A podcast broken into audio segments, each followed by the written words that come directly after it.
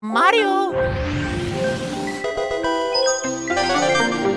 Ultra N Podcast.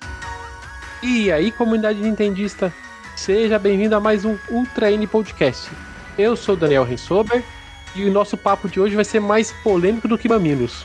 Eu sou o Teus Jackson e vamos falar do maior boicote que eu já vi na indústria dos jogos. Eu sou o Júlio Rodrigo e nessa quarentena tô tipo o Snorlax. E pra gente falar do Pokémon lançado para Switch, o Sword and Shield, a gente convidou um grupo de juristas de peso. Diretamente do, do canal do Camaleão, o próprio Camaleão. Oi, pessoal, tudo bom com vocês? Obrigado aí pelo convite e já vou dizendo que Charizard é um Pokémon super estimado. É, tem muito prestígio esse aí. Game Freak não gostou disso. Não. E do podcast Joy-Con A2, a Anne. Oi, gente, eu sou a Anne e eu queria dizer pra vocês jogarem jogos Pokémon, porque é gostoso demais. E também queria convidar o meu irmão, mas ele também é jornalista e o maior fã de Pokémon que eu tenho mais próximo de mim, que é o Danilo. Oi, gente, tudo bem? Bom, é um prazer estar aqui para falar dessa franquia que eu gosto tanto e eu sempre guardo as minhas Master Balls. Ninguém usa isso aí. Faz a mesma coisa.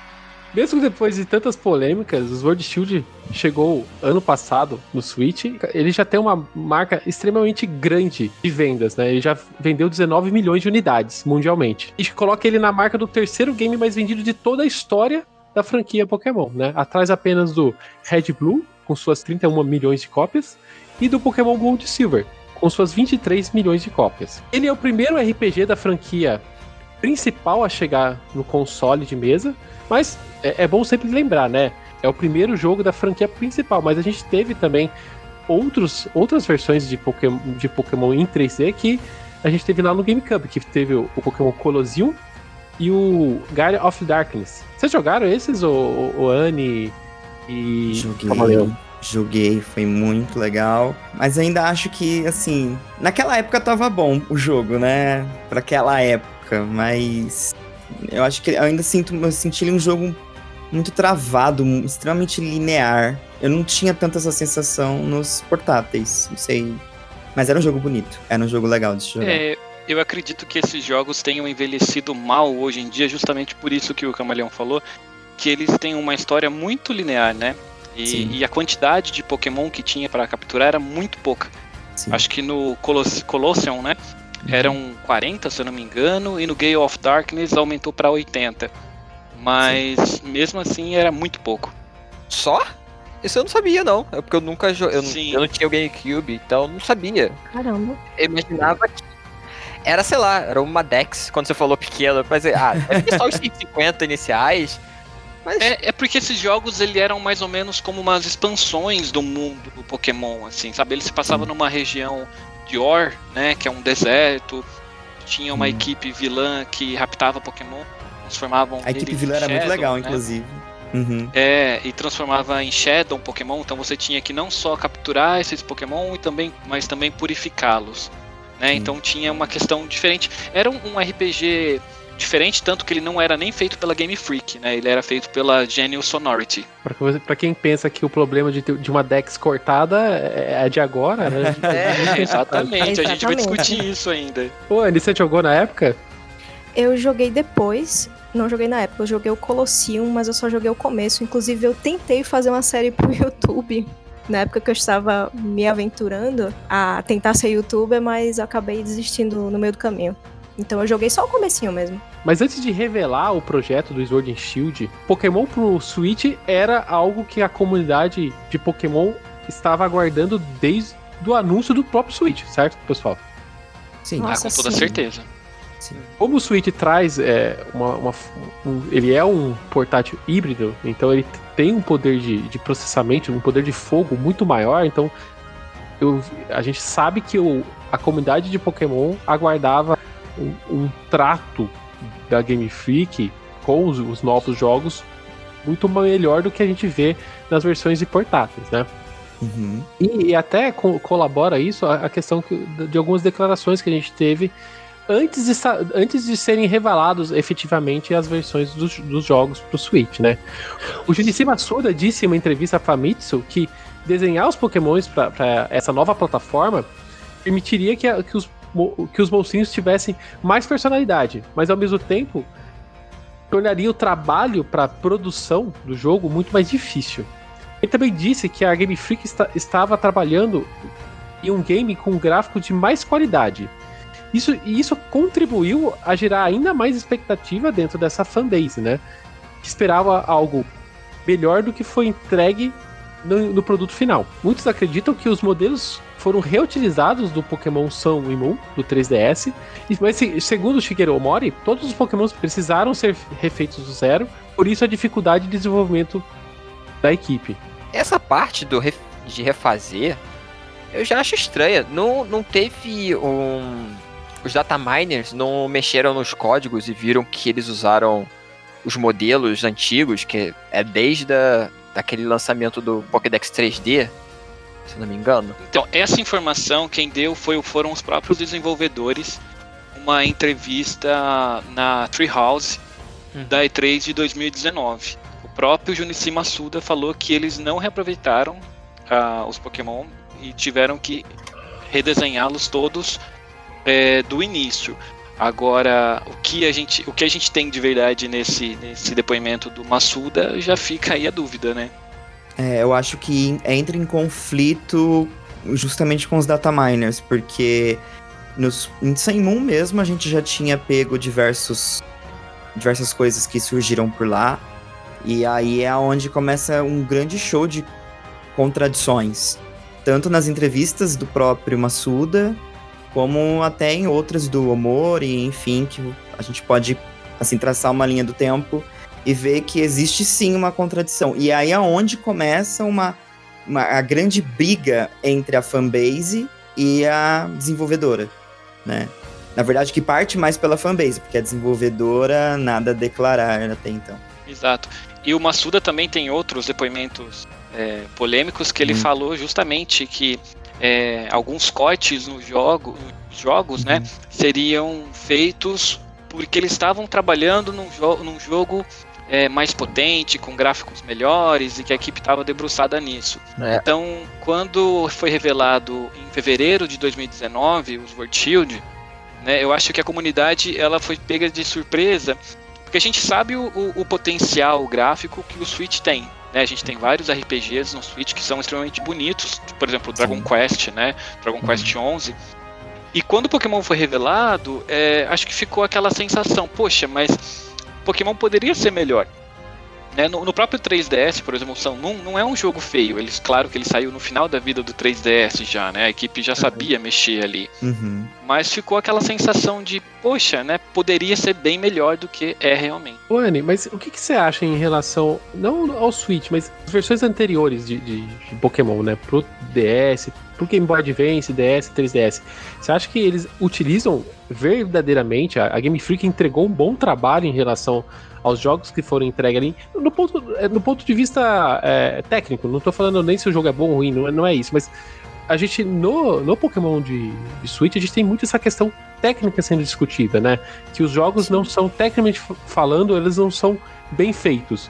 É, qual é a sua visão da, da, Game Freak trabalhando nos portáteis antes de chegar no Switch? Então, o salto, o maior salto que eu vi, na verdade, foi do Black White 2 pro XY, porque foi quando eles partiram dos sprites pro 3D. E mesmo assim, no XY, eu até já comentei isso várias vezes com meu noivo, por exemplo, quando a gente conversa sobre Pokémon, que os Pokémons novos que chegaram no XY chegaram com os modelos 3D muito bonitos. Uhum. As animações, batalha mais bonitas, mas os pokémons antigos, como Typhlosion, como o Excadrill, pokémons que eram originalmente de sprite, e quando foram passados para o 3D, ficaram meio sem vida.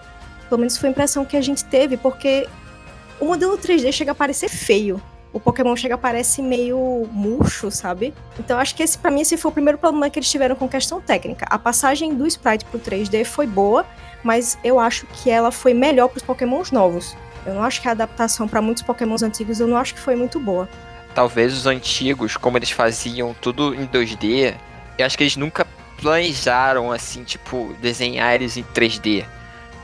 Só talvez um ou outro, porque venda de brinquedo, tem que fazer os bonequinhos e tal. Aí na hora de fazer os, os Pokémon em 3D, acho que podia ter essa dificuldade, então, né? Sim, sim. Ah, mas, Coteus, se a gente for pensar nesse, nesse sentido, o Pokémon Stadium é do Nintendo 64, né? E já apresenta os Pokémon em 3D. De- Os É, Pokémon até da é primeira verdade. geração, né? Então, acho que essa questão do 3D sempre teve implícito em Pokémon, né? É, a questão é que ah, até ali Black e White 2 no DS, que foi quando eles pararam nessa questão do 2D, e aí partiram para o 3D no 3DS no XY, e depois no Sun Moon e tal, é, o, que eu, o que eu sinto muito de Pokémon e da Game Freak é que eles nunca utilizam de fato o potencial gráfico que aquele console tem. Sabe, eu não sei Parece se que vocês estão sempre um passo atrás, assim, eu tenho essa É, sensação. eu acho, é, exato, eu acho que a Game Freak, é, se a gente tem a Nintendo, que é uma empresa tradicional, eu acho que a Game Freak ela é ainda mais tradicional que a Nintendo. Sabe, é, parece, eu sinto que ela tem esse medo de, de ousar e tal. E no Sun Moon, por exemplo, que é um jogo que eu não gosto, eu acho que é o pior Pokémon que tem, eles ousam, mas eles ousam para um lado errado, e aí eles fazem umas, umas escolhas é, ruins pro gameplay mesmo, sabe? Por exemplo, eles tiram os líderes de ginásio que voltam em Sword Shield, e aí eles, eles criam os Hakunas, ou criam os Trials, que são ainda menos interessantes do que os líderes de ginásio, sabe? Então eu acho que a Game Freak tem um problema de inovação, e quando ela tenta inovar, ela inova errado. Eu não sei o que vocês pensam ou se concordam com isso. Acho que Pokémon é um jogo extremamente ambicioso. Quando a gente foi falar sobre a história do game, da Game Freak, no episódio sobre as parceiras e afiliadas da Nintendo, a gente viu que a, a- a primeira recepção da Nintendo em relação a Pokémon foi: "Isso- isso é complexo demais, é não sei quantos monstros, fazer troca por meio do cabo Link, é 150 monstros, são, é, é- é muito complexo. Eu, eu não vou financiar esse jogo. Daí Shigeru Miyamoto interviu, etc. Mas é um jogo muito complexo. Você imaginar que você precisaria construir, renderizar. é, Atualmente a, Dex tem cerca de 900 monstros, animar cada ataque, etc. Isso é um trabalho quase que sem precedentes. Eu, por exemplo, não conheço um- um- um MMO ou, ou um JRPG. Você tem um, um- um bestiário com 900 monstros, por exemplo. Se, se tiver, é, alguém pode, pode apontar aí para a gente examinar é, qual foi o, o nível de detalhes que a, a desenvolvedora conseguiu inserir. Mas por que eu estou falando isso? A Game Freak não é uma empresa muito grande. Ela tem é, cerca de, de 150, 160 funcionários, fez um processo seletivo para colocar mais 25. Então é, é muito difícil para os recursos humanos que a Game Freak tem é fazer um, um, um- jogo que consiga dar um, um nível técnico muito legal, ao mesmo tempo que preservar essa questão da, da quantidade de monstros, sabe? Eu acho que é um projeto muito ambicioso mesmo. Mas, ô Júlio, daí eu entro, assim, eu até faço uma, uma, uma pergunta mesmo.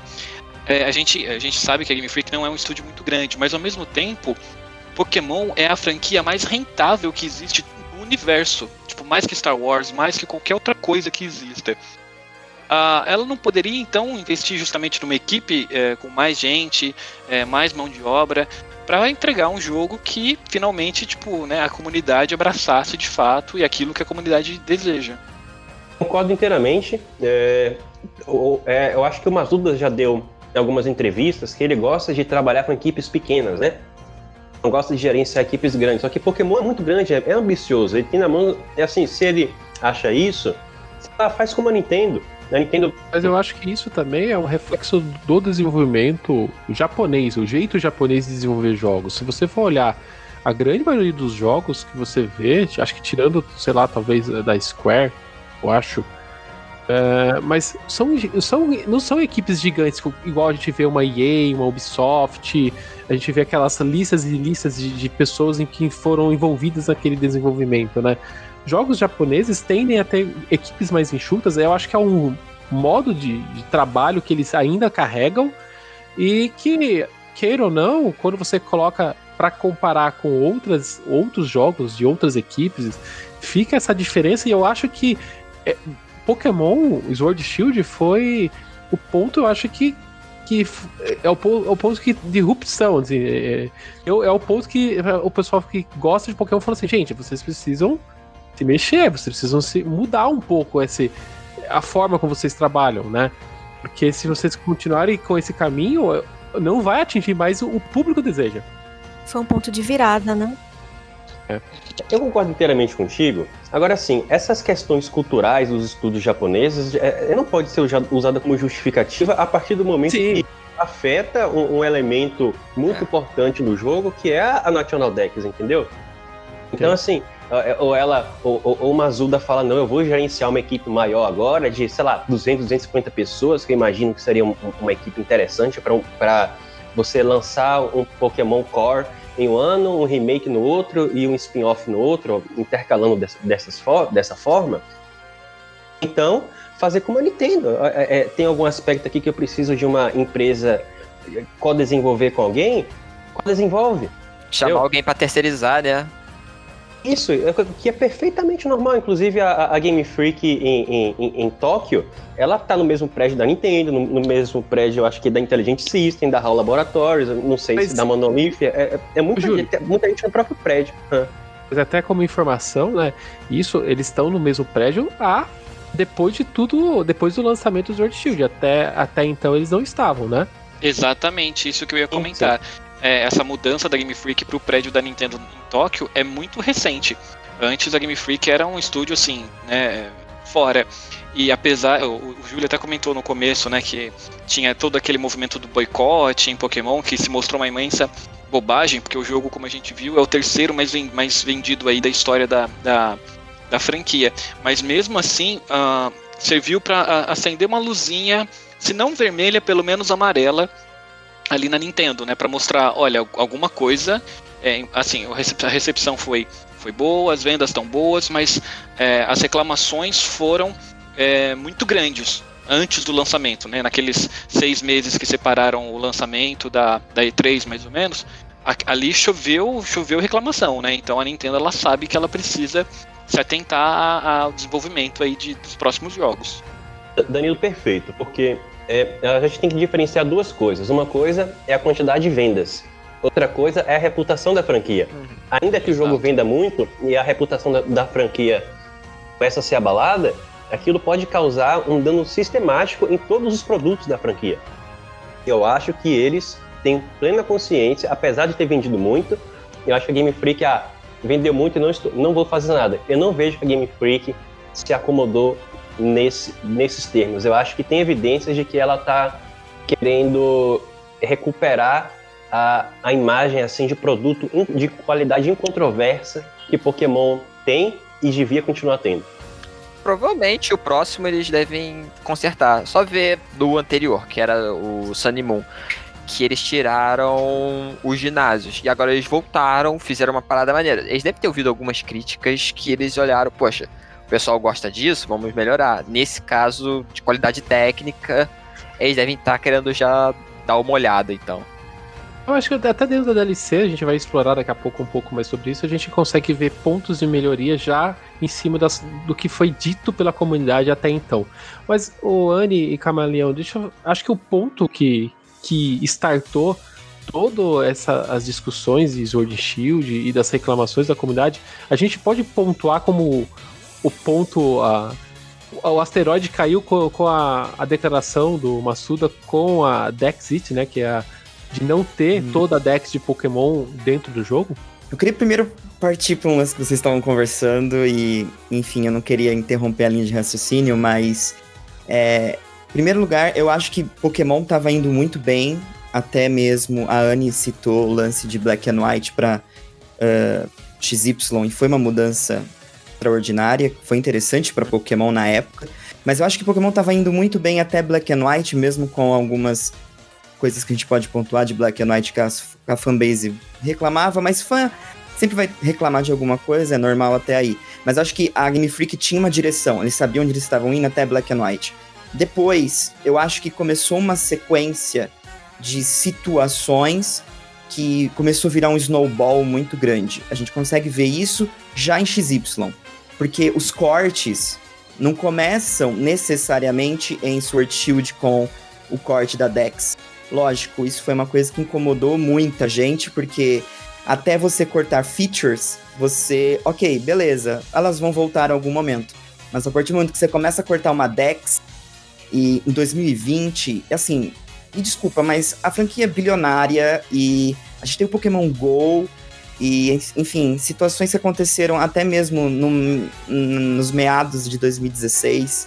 E, sinceramente, eu acho que se tem cacife, você tem uma fanbase que te idolatra e você tá basicamente entregando um debut da Saga Core dentro do Switch, que era uma das coisas mais esperadas de sei lá quantos anos que a galera não queria de fato mesmo um jogo da Saga Core dentro de um videogame como foi o Switch. Eu acho que, tipo assim, esses cortes, essas coisas estão de alguma forma prejudicando muito a própria franquia. Eu não vejo que a franquia ela está é, tentando lidar com essas situações. Na verdade, eu acho que ela está desesperadamente tentando atrair o seu público com novidades e essas novidades acabam tipo assim é, de alguma forma se deteriorando com o tempo. Ou seja, ah, eu vou tirar um Pokémon seguindo de você, eu te devolvo o Pokémon seguindo de você. Aí eu vou tirar a Mega Evolução, foi uma feature incrível. Por que não colocar a Mega Evolução de novo? Porque não é mais a geração da Mega Evolução? Ou é porque ela é muito interessante, então vamos tirar ela daqui e trazer ela lá na frente, porque ela vai servir como um, um sei lá, um, um lance para vender mais, sabe? Então, renovidade. Exatamente. E Pokémon trabalha muito bem com isso, e não tem como dizer que não. Porque é assim que eles fazem, sabe? Eles trabalham excepcionalmente muito bem com essas coisas de tirar e pôr. E eu acho que, ok, como eu disse para vocês, é ok você tirar algumas coisinhas e colocar lá na frente. Mas mexeu na Dex e com as justificativas que eles mexeram, e depois entrando né, nos conflitos de entrevista e coisas de data mining, a gente consegue perceber que tem algumas coisas que eles não estão sendo transparentes com a gente. E eu acho que esse é o maior ponto, porque desde que a, os jogos começaram a ser lançados globalmente, a gente percebe que existe uma dificuldade enorme deles se comunicarem com os fãs. E, tipo assim, a gente vê isso agora em 2019, 2020, a criação de um canal no YouTube para tentar se aproximar com os fãs, mas esses fãs ainda continuam muito com o nicho japonês e a galera fica, a gente sabe, a gente a gente consome também, não só o brasileiro, o americano, enfim. Obviamente, a gente tem opiniões, entendeu? Das mais distintas possíveis. E aí, quando você se choca com o lance da Dex, eu acho que, para mim, acaba de alguma forma suando um pouco desrespeitoso, principalmente com as coisas que a gente acabou vendo depois, porque a gente já teorizava que eles iriam tirar para adicionar em alguma coisa futura. E acabou acontecendo com a DLC né? A gente já imaginava isso na época. Por sorte, os Pokémons adicionados, eles você pode obter eles sem comprar a DLC. Então, assim, isso para mim, pelo menos, foi ok. Mas eu, eu me, per, me pergunto se seria a, dessa forma, se não fosse também com tanto barulho que o pessoal fez, sabe?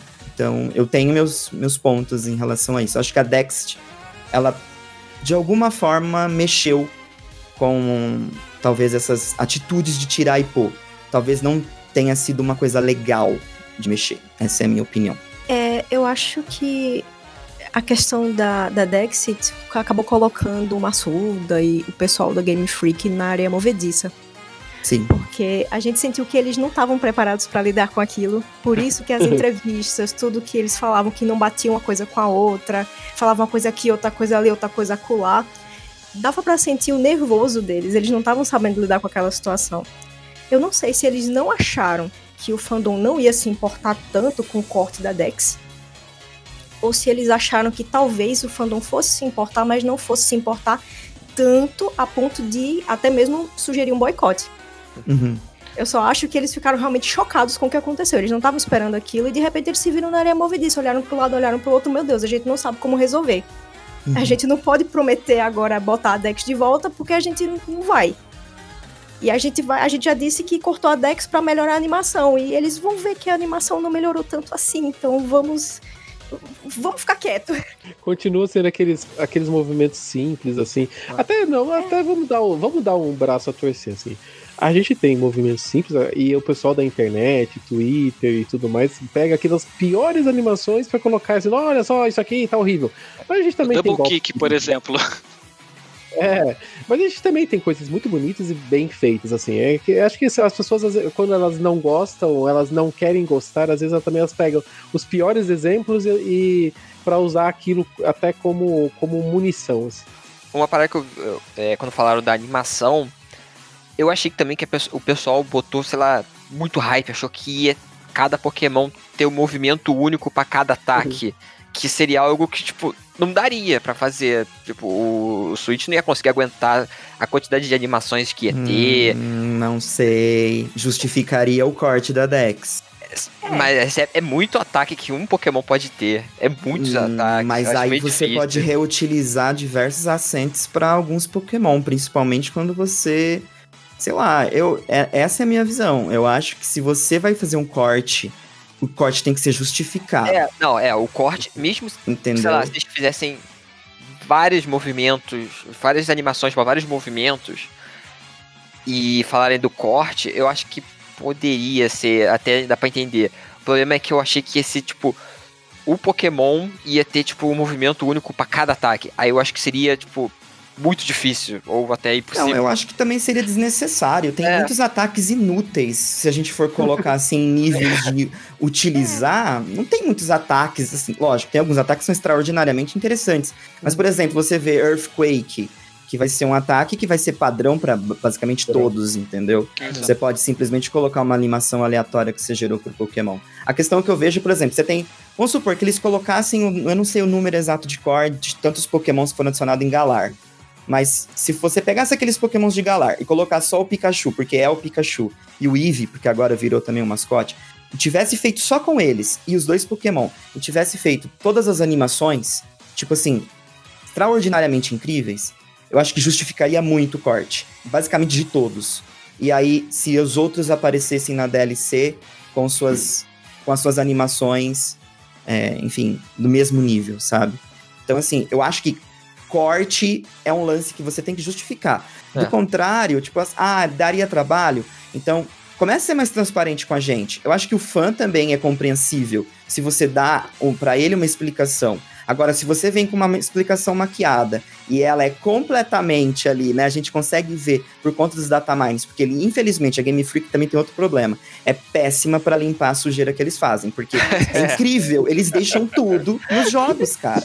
Tudo. Tá tudo lá tá tudo lá, entendeu? Então, tipo assim, não tem como, hum. sabe? Então, assim, na minha visão, corte, beleza. A gente tem que trabalhar muito, gente. É um jogo por ano. Entendam o nosso lado, tá um pouco difícil. Cara, sabe? Eu não sei, um pouco mais de transparência. Eu não tô pedindo para que eles sejam uma empresa 100% ali, né? Para lidar pra gente até o, as papeladas do jogo. Mas eu acho que falta comunicação. Essa falta de comunicação gera muito essa, essa discussão, sabe? Que eu vejo em, contrapartida com algumas outras é, desenvolvedoras de jogos, entendeu? Que literalmente acaba, lógico, vai, ser sempre, vai ter sempre aquele cara mais chato. Uhum. eu acho que o erro, já, o erro já começa aí, né? Como você comentou, ah, gente, é, um, é um jogo por ano. Não tem que ser um jogo por ano. Não tem que é, ser um jogo por é ano. Mario, não tem que Mario ser um jogo é um por jogo, ano. Mario não é um jogo por ano, Zelda não é um Mario, jogo por ano, é, sabe? Então, tipo, porra, é, Pokémon também é, é, um medalhão da Nintendo agora, então. Com certeza. É, merece ser tratado como. Tá adicionando uma, uma pergunta para vocês que acompanham mais a produção dos, dos, dos Pokémon. Dos, eu, eu, sempre falo plural, tá, gente? Eu sei que não, não tem plural, mas eu não consigo me é, não falar no plural. Força do hábito, né? Botar o S em tudo que tem mais de mas é no sentido de vários jogos, tá, gente? Relaxa, eu sei que Pokémon não tem plural, tá? Mas assim, é, vocês encaram que o Sword Shield nasceu de um projeto puramente pro Switch? Ou vocês sentem que ele foi um projeto para 3DS e que em algum momento ele foi levado pro Switch? Não teve um vazamento é, que era. Exato, isso que eu ia falar, Teus. Tem um, tem um vazamento.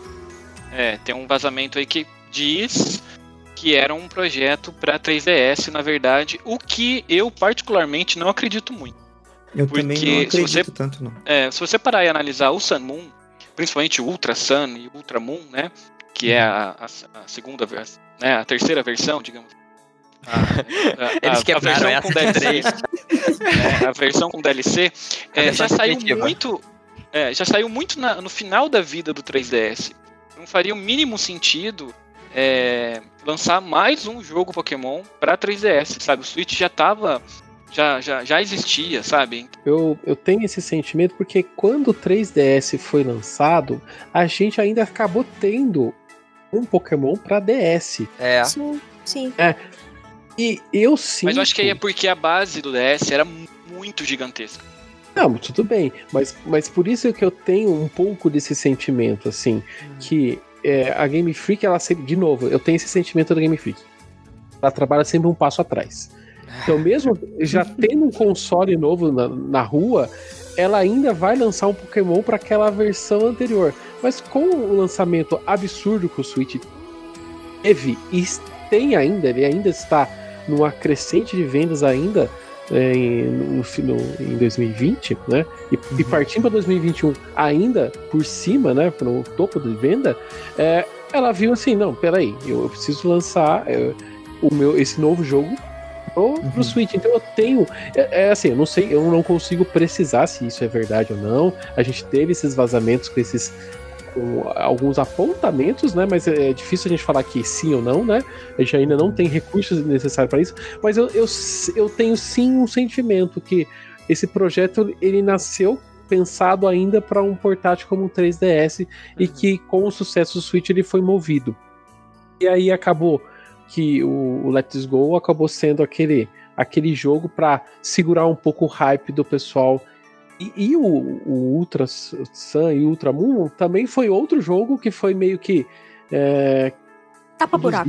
um- É, Ah, um total é. tapa-buraco. Então, assim, é, colocando tudo isso na mesa, eu tenho esse sentimento. A gente teve tapa-buraco no 3DS, a gente teve o Let's Go para ela aprender a produzir um jogo pro Switch, e chegamos no Sword Shield, entendeu? Com todo esse, esse, esse esquema de levar o projeto de um console pro outro. Mas, de novo, isso é um sentimento meu, olhando o mercado e olhando os lançamentos, sabe? Uhum. Eu, Eu posso, com- eu, posso, eu posso falar só uma, uma coisa interessante? Claro. Tipo assim, Uhum. que vocês estavam falando, né, que essa sensação dos. É, até indícios que indicavam o Sword Shield estar no 3DS. Mas às vezes eu acredito até na possibilidade do Sun Moon originalmente ter sido um projeto para o Switch. Porque nós não tivemos uma sequência de XY. E isso meio que se atropelou com o aniversário de Pokémon em 2016. E, tipo, a gente esperava muito, né? Uma sequência de XY por aqueles motivos que ainda na época a gente era muito levado ainda ao lance de sequência. Até porque XY, querendo ou não, ele é bem escasso em pós-game. E a gente teve o, o Omega Ruby e Alpha Sphere depois. E, E o próprio plot do jogo dá a entender, né? Dá muito, que a gente podia ter uma sequência. E, enfim, E tinha o Zega... Zig- Sim, Aquele Zygarde. sim, o Zygarde, ele acabou sendo jogado pro Sun Moon, cara. É, sem sentido, é. Entendeu? Então, tipo assim, tudo leva a entender que, tipo, não, a gente tinha um projeto, mas é o aniversário. Vocês vão querer lançar uma sequência do jogo no aniversário? Não, vamos lançar uma coisa assim. Ah, então pega aquele projetinho ali. E há indícios muito. Eu, discuti, eu discuto muito isso no canal, inclusive, que há muitos indícios no decorrer da franquia que a gente percebe que a Game Freak é meio multiprojetos, sabe? Talvez eles não trabalhem ao mesmo tempo em todos. Mas, pelo menos, por exemplo, ah, eu comecei a fazer esse projeto aqui, mas uma equipe B começou a analisar o campo para esse projeto aqui, entendeu? Porque a gente conseguiu Mas, ver. Camaleão, a- isso é legal você falar, e isso é um padrão meio que a Nintendo tem, sabe? Ela Aham. começa a produzir um jogo com equipe pequena, e com o passar do tempo e do desenvolvimento em si, ela vai colocando mais pessoas para produzir. O próprio Zelda Breath of the Wild aconteceu isso. Ele, ele começou com uma equipe pequena e a hora que precisou de massificar a produção, chamou todo mundo, chamou Monolith e, e foi que foi, entendeu? Sim, sim. Então eu, eu vejo nessa, nessa pegada com o Pokémon. Provavelmente eles devem trabalhar nessa, até porque aquela época, se você for pegar a época de XY, essa transição XY para com o, o, o Sun Moon, a gente tinha outras coisas acontecendo em conjunto com a própria Game Freak, porque o Masuda estava fortemente envolvido com a Niantic em relação ao Pokémon GO, apesar de muitas coisas ficarem mais para Niantic em si, mas tinha ali o cabeça, né, um dos cabeças da época que estava é, projetando os jogos, sendo, diretores dos, sendo diretor dos jogos, que estava com o Masuda antes de passar para o Omori.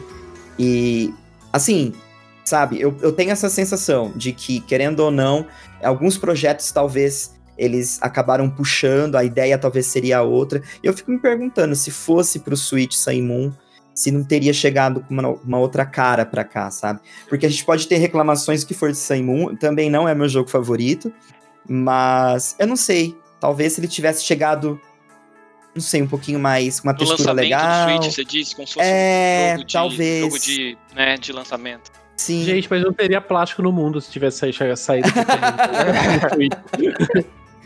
Talvez. Imagina, é. o Switch sai com Zelda e Pokémon. Nossa! não tem como. E Mario, né? Tipo. Explosão. Acho que o Simon ele tem a cara de um jogo de 3DS. Inclusive, pelo fato da, do mapa ele ser dividido, se não me engano, em quatro ilhas. É, uma das coisas que eu mais gostava do, do, dos primeiros Pokémons, é, eu joguei ele, eles com bastante, é, bastante atenção, era o fato do mundo ter, é, ser interligado naquelas rotas e de você pegava um, um lugar, você ia, ia para outra rota, era um atalho sete, então aquilo de alguma forma se conectava e o mundo era complexo no sentido de ser até um pouco labiríntico. E Saimon ele, ele reduziu tanto essas coisas com aquela questão das quatro ilhas, sei lá, pareceu que eles tentaram mudar a perspectiva e simplificaram demais. Eu, eu não entendo, eu não, não imagino como um jogo para uma plataforma sabe, seis vezes mais poderosa como o, o, o Switch poderia ser. Mas esse podcast é. não é de Sonho Moon, a gente fala disso em outro dia, a gente tá falando de Eu queria só fazer um adendo é, na questão ainda da, da, da Dexit. É, assim, que não é a primeira vez que a Game Freak faz algo parecido. É, na, na, na, E3, o Masuda ele fala na entrevista que uma da, um dos motivos da Dexit é que ele queria que os jogadores usassem novos Pokémon, os Pokémon de Galar, na sua jornada, em vez de usar os Pokémon é, antigo ou os Pokémon mais famosos. É, a Game Freak já fez isso em Black White. Black White, quando você vai para Unova, você só tem os Pokémon de Unova é, e não tem nenhum Pokémon, uh, pelo menos até você zerar, é, das, uh, das gerações passadas. Em Rubi Safira, lá em Game Boy Advance, é a mesma coisa. Você começa o, a jornada, só tem Pokémon de Hoenn, é, não aparece uh, nenhum Pokémon antigo e ainda lá em Rubi Safira tem um agravante que você não conseguia trocar os seus Pokémon é, de Red, Blue, Yellow, Gold, Silver, Crystal para Rubi Safira. Então, assim, é, é, é, um, é um movimento que eu sinto que, assim, a Game Freak deve ter pensado, a gente já fez algo parecido, né, lá atrás, e não tivemos reclamação. Vamos fazer aqui também, vamos ver no que que dá. E aí acho que eles viram que agora é uma coisa bem diferente. Eu, eu no início achei que seria mais ou menos isso. Eu achei que ia ser tipo Black White. Só que, assim, Danilo, eu acho que no Rubi Safira tinha Pokémon antigo sim. Eu lembro Não, eu de... digo assim, ele, não, assim, a National Dex existia, Teus, isso sim. E alguns Pokémon também, por exemplo, Odds tinha e tal. É, eu lembro Mas de a cavernas que- cheias de Zubat. E Zubat, sim, mas assim, não tinham todos A também. mesma transferência coisa. não era ah, ah, É, sim. não tinha todos. A, possível. Por isso a que tivemos o preferência- remake lá, inclusive. Exato. Ah, e a tá. preferência Ah, em. Hoenn eram para os Pokémons de Hoenn. E não tinha Uhum. como você trocar com os Pokémon antigos. Né? Então Uhum. é nesse sentido. O Nova realmente, o Nova não tinha nenhum Pokémon antigo, mas lá em Rubi e Safira ainda tinha alguns. Mas o foco eram os Pokémon novos. Ah, sim. Então é, é, eu sinto que foi a mesma coisa agora em Galar. Mas assim, foi polêmico em todos. Principalmente Black and White. Eu achei Sim. polêmico no Black White, mas é uma, uma escolha que eles fizeram que eu achei corajosa e achei muito certa. Tipo, uma região nova com tudo novo. Aí depois É. você terminava sem encontrar coisa, os antigos. Eu achei. Quando você entende a proposta, é legal, né? É, é legal, mas. É que é, é- é muito complicado isso, sabe? Porque, tipo assim, você pega um fã de, tipo assim, carteirinha, ele vai ter uma percepção. O casual, que tipo assim, vai lá na loja, olha o novo jogo Pokémon. Às vezes ele vai ter uma percepção completamente diferente. E tipo assim, eu, eu, eu tô muito dentro desse lance da comunidade. E eu sei, cara, pessoal, é, é um, esse, esse é o tipo de coisa que, tipo, já foi mil vezes criticado. E eu não sei porque eles insistem nisso, sabe? Em relação aos fãs, sabe? De não ter todos os pokémons disponíveis. Hum. É, para captura, assim, ah, esse mapa não tem pokémon antigo, por exemplo. Uhum. Isso não me afeta muito, porque sempre que eu vou jogar um, um jogo novo, eu gosto de fazer a jornada principal com pokémons novos, para eu conhecer golpes, certo. ficar uhum. naquela expectativa, ah, em que level ele evolui, que golpe ele vai aprender, enfim. Mas, assim, a questão de você não ter a opção de trazer esses Pokémon antigos, ou que eles estejam disponíveis Sword Shield, não todos. Uma leva né? deles, né? Uma Pelo leva menos. deles, mesmo com a DLC, ainda Sim. não estão disponíveis. Isso Sim. é o problema. Sim. É, agora, o problema deles não estarem capturáveis no começo, eu não vejo problema. É, então, e aí eu já acho que é meio assim, porque eu já perguntei para muitas pessoas, e tem gente que particularmente prefere montar um time com pokémons antigos e mesclando com novos, ou montar só com antigos. Eu acho que Pokémon é uma coisa muito pessoal, entendeu? É. Cada um gosta de fazer a sua jornada de uma forma, entendeu? Isso assim, a gente tá, a gente tá falando da forma mais casual do jogo, que é jogar o jogo do começo, terminar a Elite Four, ganhar o do campeão, e é isso.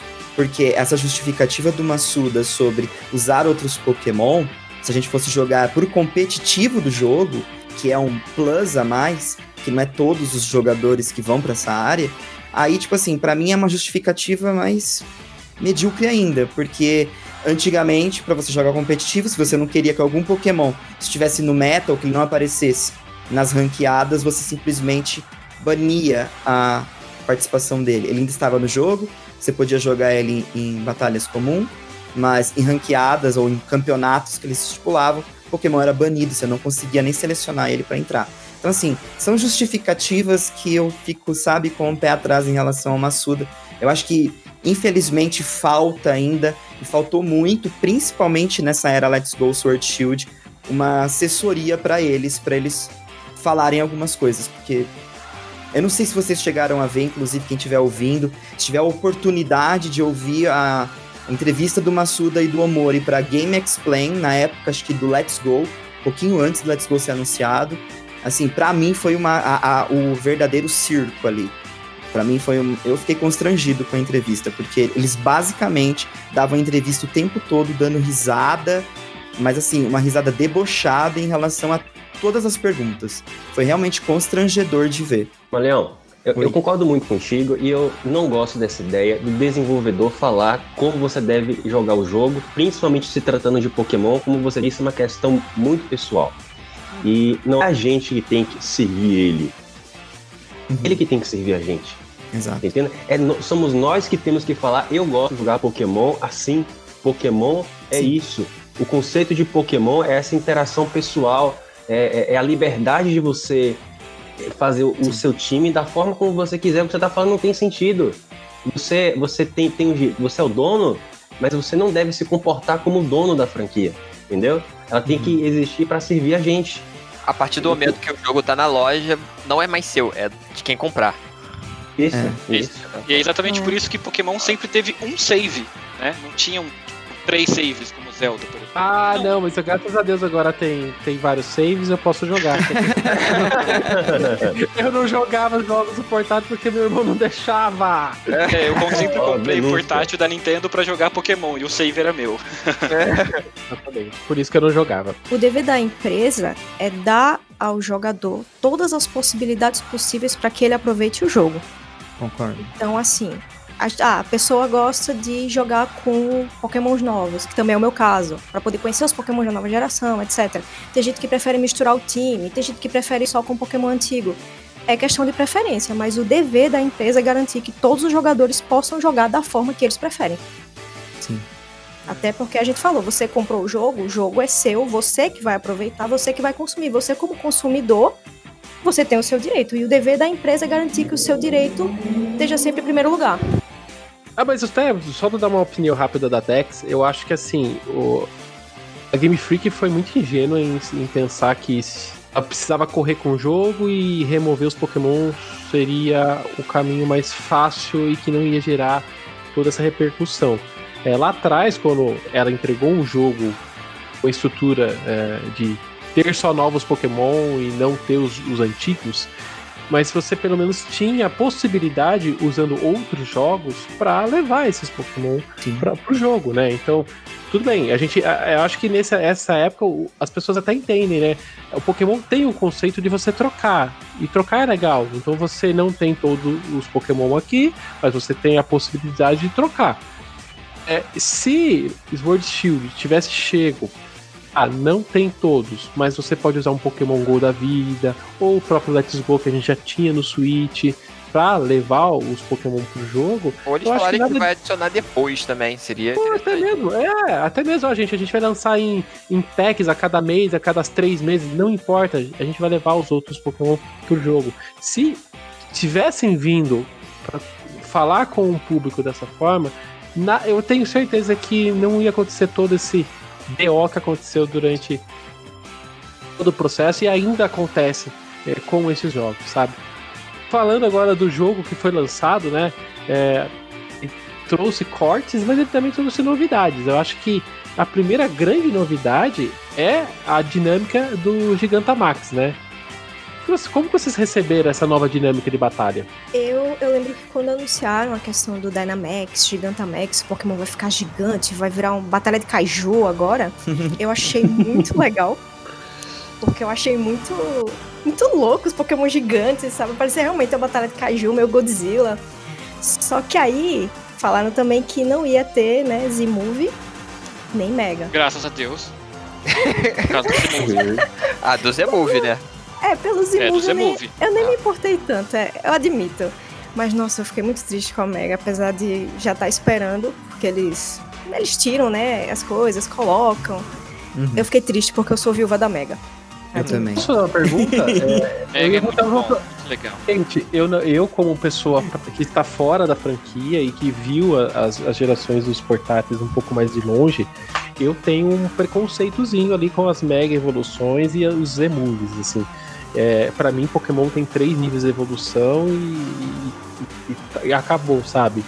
Uhum. É, mas eu, é, na comunidade, como isso é visto? Eu queria até entender vocês que estão mais próximos. Das megas? As Nossa, megas, as megas começo, são idolatradas, mas no Agora, começo criticadas. Muito. Ah, exatamente, é. Ai, tá virando Digimon. Viu o negócio? É, Digimon, né? É, o Digimon é. foi a, a mais mais. É, é tudo que é, não se gosta na, em Pokémon e fala que é Digimon. Uhum. Não gostei, é de, parece Digimon. Mas assim, as, as megas, no, quando foram é, reveladas, é aquilo né, que o Camaleão falou. Foram muito criticadas, todo mundo criticou. Quando o jogo saiu e, os, o pessoal testou, principalmente no competitivo e tal, que trouxe toda uma nova, uma nova gama de, de estratégias e tal, virou a queridinha. É muito legal, as, as mega evoluções são muito legais. O Z-Move, eu assim. 30 de Charizard? É, apesar do, do mijo do Charizard, né? Charizard X, Charizard Y. Ah. E Mewtwo também tá nessa. Ah, é. O Mewtwo também é outro. Só faltou o Pikachu é. agora. Só faltou o Pikachu. o Pikachu é. de chapéu. É, é, mas tem o Pikachu de boné, é, enfim. É. Mas a, ah, eu não senti isso com os Z-Movies, por exemplo. Os Z-Movies, eu particularmente, eu sempre caguei pros Z-Movies, eu sempre achei bem bem, bem ruim. Z-Move é o. É aquele movimento do, do Dragon é Ball. É o movimento especial do Dragon Ball. Fusão. É, faz a dancinha, aí vem os poderes e, e acerta. Aliás, é horrível. Eu, até eu desligava as animações quando eu ia jogar com o Z-Move, porque é uma enrolação. É 30 segundos pra dar um golpe. Ah, patético. Eu sempre odiei. Ah, eu só gostava da animação, eu não gostava do golpe. Porque tinha golpe que tinha mesmo poder, sei lá, de um Hyper Beam. Aí eu ficava olhando eu podia usar um Hyper Beam. Por que eu vou usar um, um ataque desse? Mas, Mas a e... Mega foi incrível, gente. A Mega é bom, porque. Não, a Mega foi muito bom. O destaque do Pokémon, ele aumenta, muda. Ele deu espaço para Pokémon que ninguém imaginava que ia começar a é. aparecer. Mudava Entendeu? até o, o, o, elemento do Pokémon de alguns. É, só que, a minha, só que a minha crítica dos Megas, por exemplo, é Pokémon que precisa não teve e Pokémon que não precisa teve. Uhum. Metagross não precisa, por exemplo. Tyranitar não precisa e teve. É. Mewtwo não precisa sim. e teve. sabe? E É. Pokémon que precisa, não teve. Então é a minha única crítica. Mas foi fanservice também, né? É, tinha uns que era pra É. fanservice, tipo Charizard e Mewtwo. É, Ah, fanservice. pois é. Tem que vender, né? Tem que vender. É, De exatamente. boneco preto, branco, amarelo. Mas voltando agora pro Gigantamax, como que o pessoal recebeu essa novidade? O Gigantamax e o Dynamax, eu lembro que, pelo que eu vi no Twitter, as pessoas não gostaram muito porque acharam preguiçoso, levando em consideração que já tinha na franquia, pelo menos de Mega e de Z-Movie. Eu vi muita gente comentando: ah, o Pokémon só fica grande, não muda nada. Fui Porra, um desses. Que preguiçoso. Sabe? Aí eu vi gente como eu que ficou. Puta que pariu, o Pokémon vai ficar gigante, que louco! E teve gente tipo, Não, ele só fica grande, e daí? Só porque tem espaço na tela agora pra ele ficar gigante. Grande coisa. Aí chegou o Gigantamax. Aí pegou o Gigantamax que mudava a forma. E o pessoal ficou, eita. Ô, ô, ficou legal isso aí, hein? Ô, Sim. mas, mas- mas vai ter pra quantos Pokémons?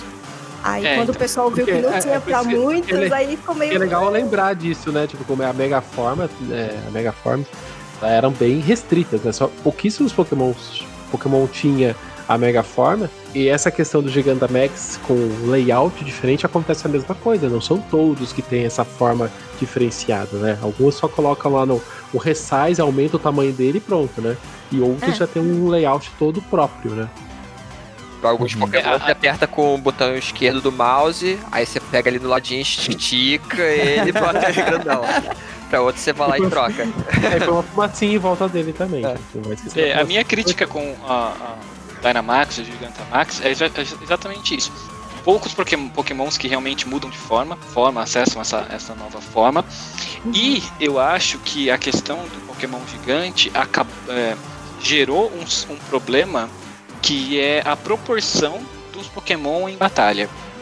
Então, por exemplo, é Ah, coisa que sim. o, o, Let, o Let's Go é, não tinha esse problema e o Sword Shield tem.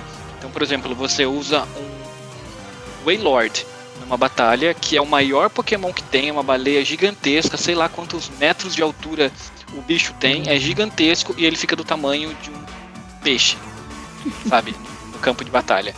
Então, assim, ao mesmo tempo que, nossa, ficou muito legal realmente as batalhas gigantes, porque os Pokémon finalmente estão gigantes, os Pokémon que são grandes diminuíram de tamanho.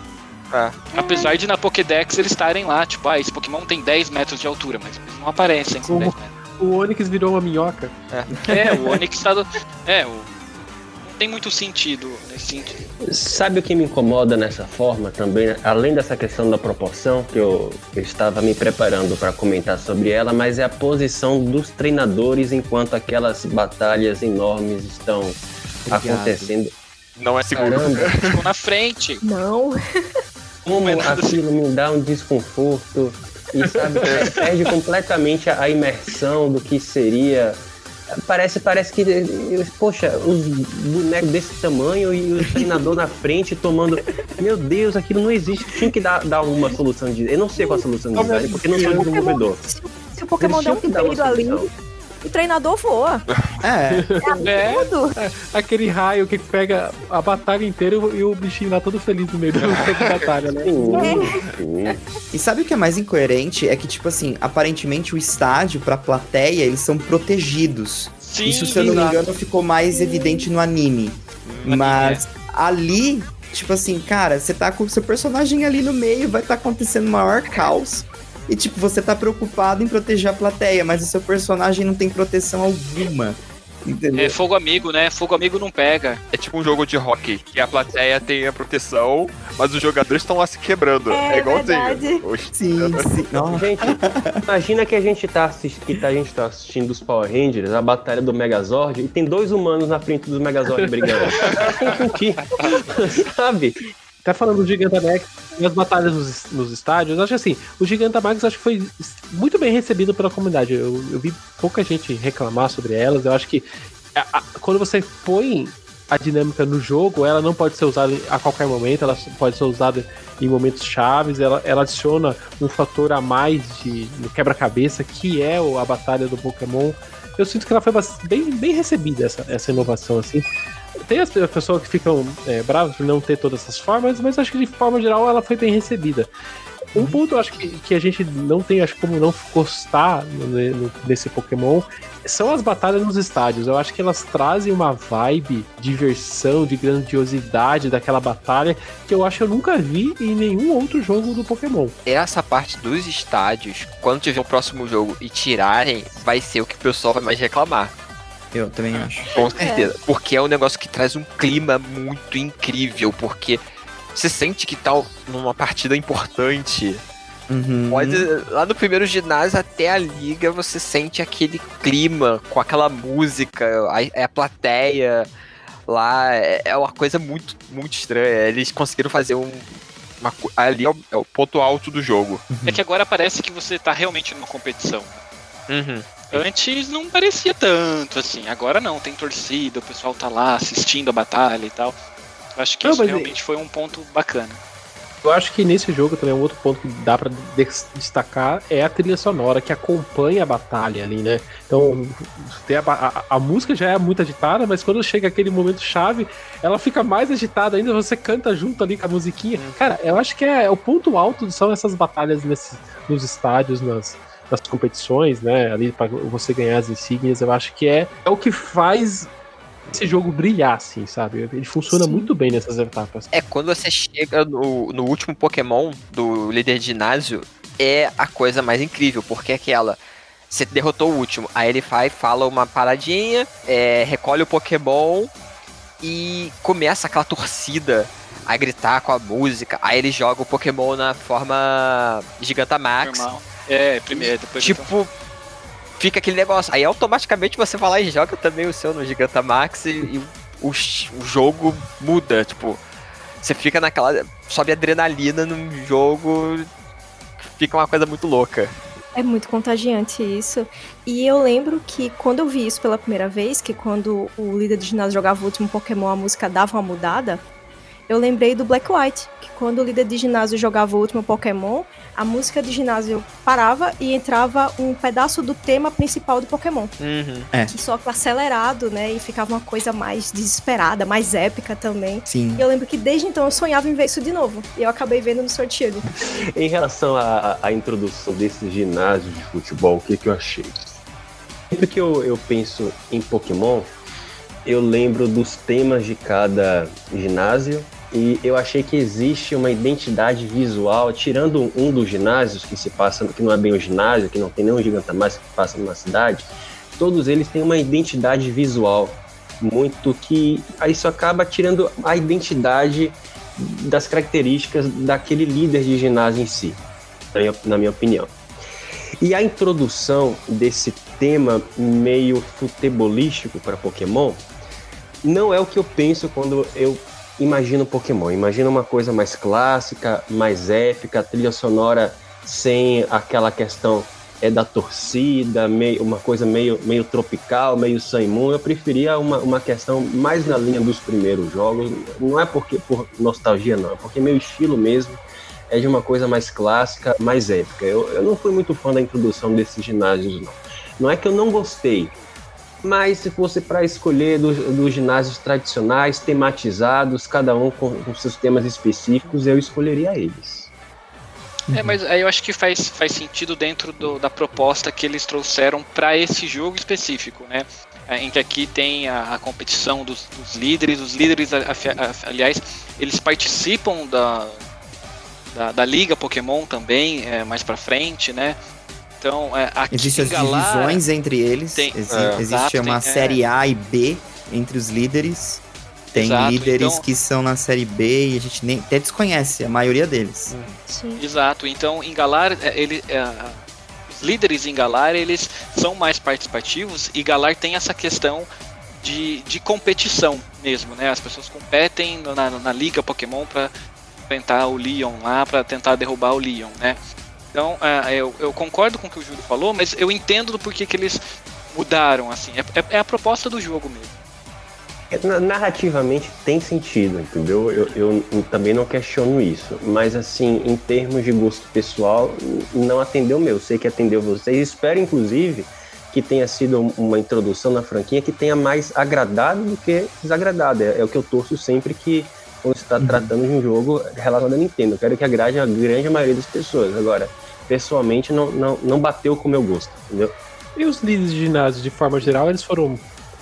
Como que vocês receberam eles? eles... É, Ah, eu, eu gostei adorei. bastante.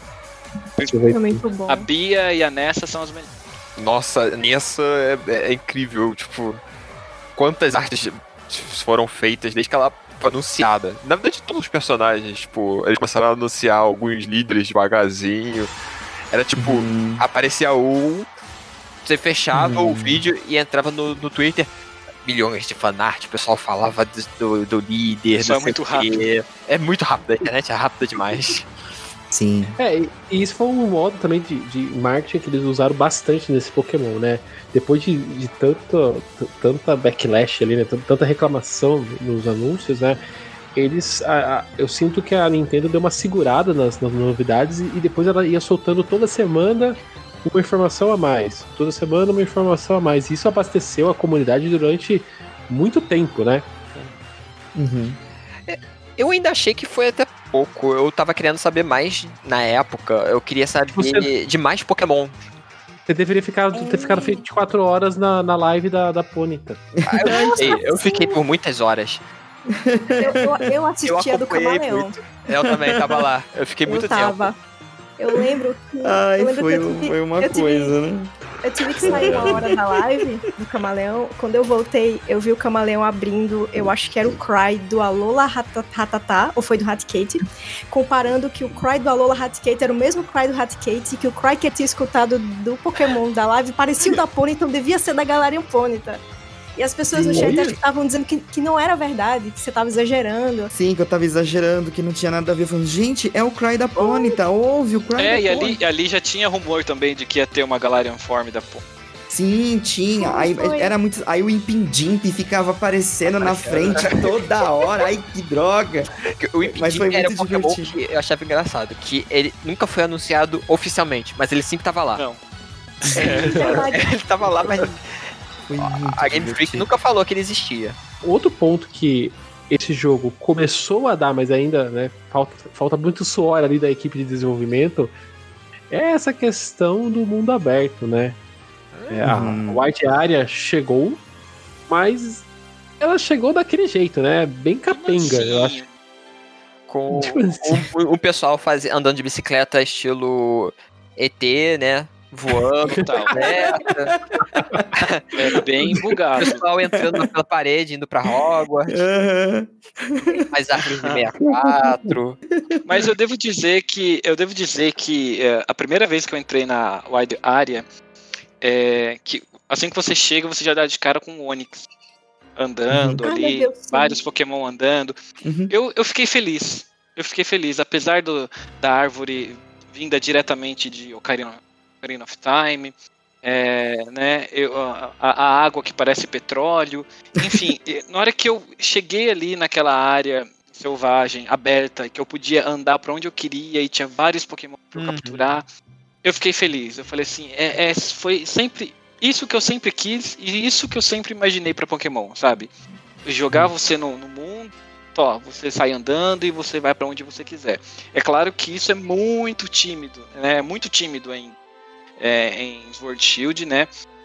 O jogo é totalmente linear, mas já é alguma coisa. Eu acho que aí já tem um bom começo, assim, sabe? Concordo. Assim, eu tive a prime- essa sensação que eu, eu tive quando eu cheguei na Hard Area é uma sensação muito próxima que eu tive no Ocarina of Time ao chegar no Hyrule Field, assim, você chegar e ver aquele, aquele mundão que é pequenininho, mas é aquela sensação de mundão pequenininho, Uhum. né? De liberdade. Assim, o que é muito legal, muito legal. Bem que você É. falou que tá- a Game Freak tá meio atrasada, né? Ah, Eles estão É. lá em 95 ainda. Exato. exato. 98. Eu acho assim, eu passei muito tempo andando na, na Wide Area, eu acredito que todo mundo aqui fez a mesma coisa, porque apesar de ela não. Vocês sentem que ela foi colocada meio meio que jogada dentro do jogo? Ela não tá meio deslocada? Qual que é o sentimento de vocês com a, a Wide Area? Você acha que ó, a Game Freak previu ela desde o início do desenvolvimento ou ela foi meio que. Ela viu uma- um pouco do, do- do- da boa recepção ali do, do Let's Go, que queira ou não, você tem os Pokémons andando pelo mapa ali. Qual é o sentimento de vocês quanto a isso? É, eu acho que um, um único, a única coisa que eu tive, assim, que me incomodou foi o lance dos níveis dos Pokémon.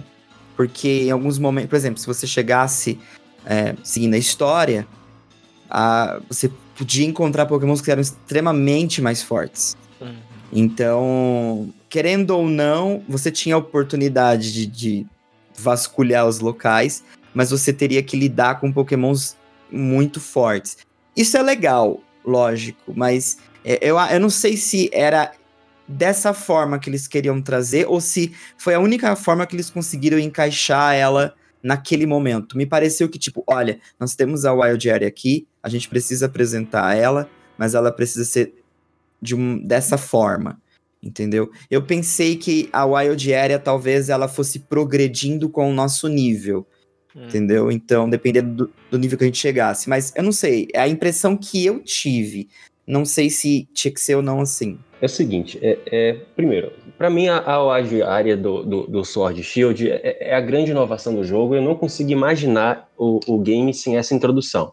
Sim. Foi. Eu, eu, eu joguei Pokémon no Game Boy, pulei várias gerações, é, voltei no, no DS jogando Black White, me irritei bastante com XY, Uhum. Sun e Moon, ah, mas consegui terminar. E o Sword Shield foi o, o primeiro Pokémon em- desde Black White que eu falei: esse é bom.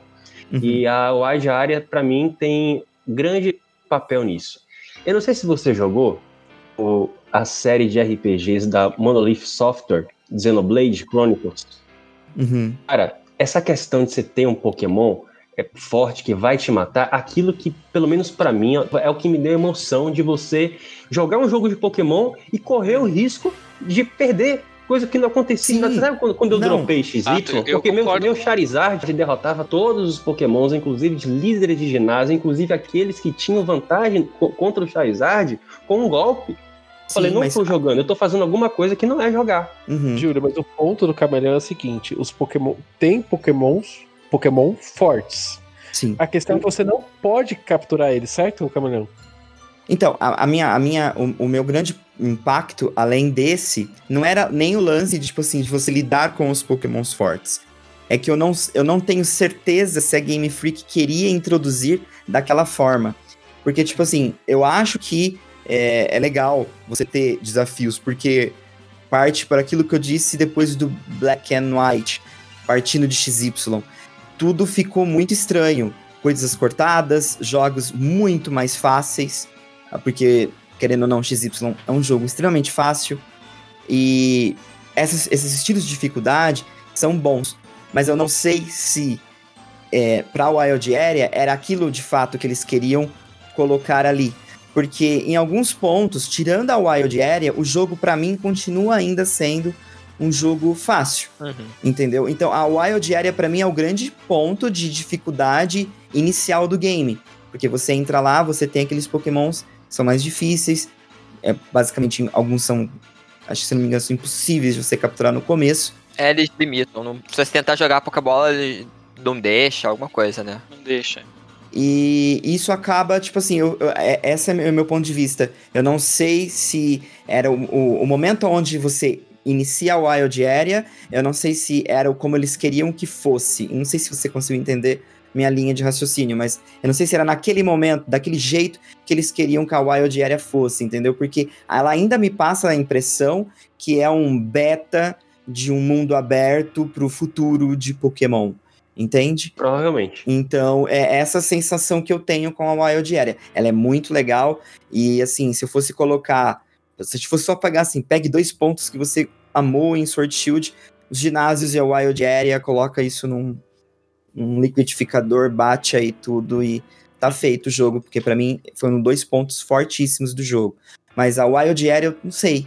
Me parece que talvez não era ah, naquele momento que era pra ser encaixado aquilo ali, no momento que a gente inicia a Wild Area. Eu tenho uma impressão um pouco estranha de como eles tentaram configurar, acho que é a palavra certa. Configurar a Wild Area dentro de Sword Shield no começo. Então, é onde eu tenho a dizer sobre a Wild Area, minha impressão sobre Eu ela. gosto bastante da, a, da Wide Area, Mas eu tenho uma reclamação, e assim, é uma coisa que eu acho muito pavorosa na Wide Area, que é a questão do, do tempo, né? Do clima Hum, na, assim. na, na área selvagem. Então, por exemplo, às vezes você está numa, numa área que tá sol. Aí você pisa no próximo quadradinho do mapa, Ah, tá chovendo. Aí você volta, aí tá sol de novo, porque o jogo programou que naquele quadrado vai estar sol, mas no próximo Uhum. quadrado vai estar chovendo. Aí no dali da frente vai estar uma tempestade de areia, não importa que você tá numa floresta. Vai- você vai Uhum. estar numa tempestade de areia. Então assim, isso eu acho patético. É, é muito mal programado essa parte do clima na área selvagem. Mas a área selvagem em si é muito legal de explorar. Eu acho a área, a área selvagem muito legal, ao mesmo tempo muito mal utilizada, conforme o Danilo mesmo falou, tipo, esses eventos que acontecem são a modo a moda caralha, né? Não tem sentido algum. E isso na- nas DLCs eu, eu senti que eles, né, tiraram o pé totalmente desse tipo de coisa, né? É, é, as, as, as áreas que você vê na DLC, esses eventos não acontecem. Eu, eu não lembro de ver acontecer, na verdade, né? Não, ainda tem, mas é menos. Menos. Perfeito.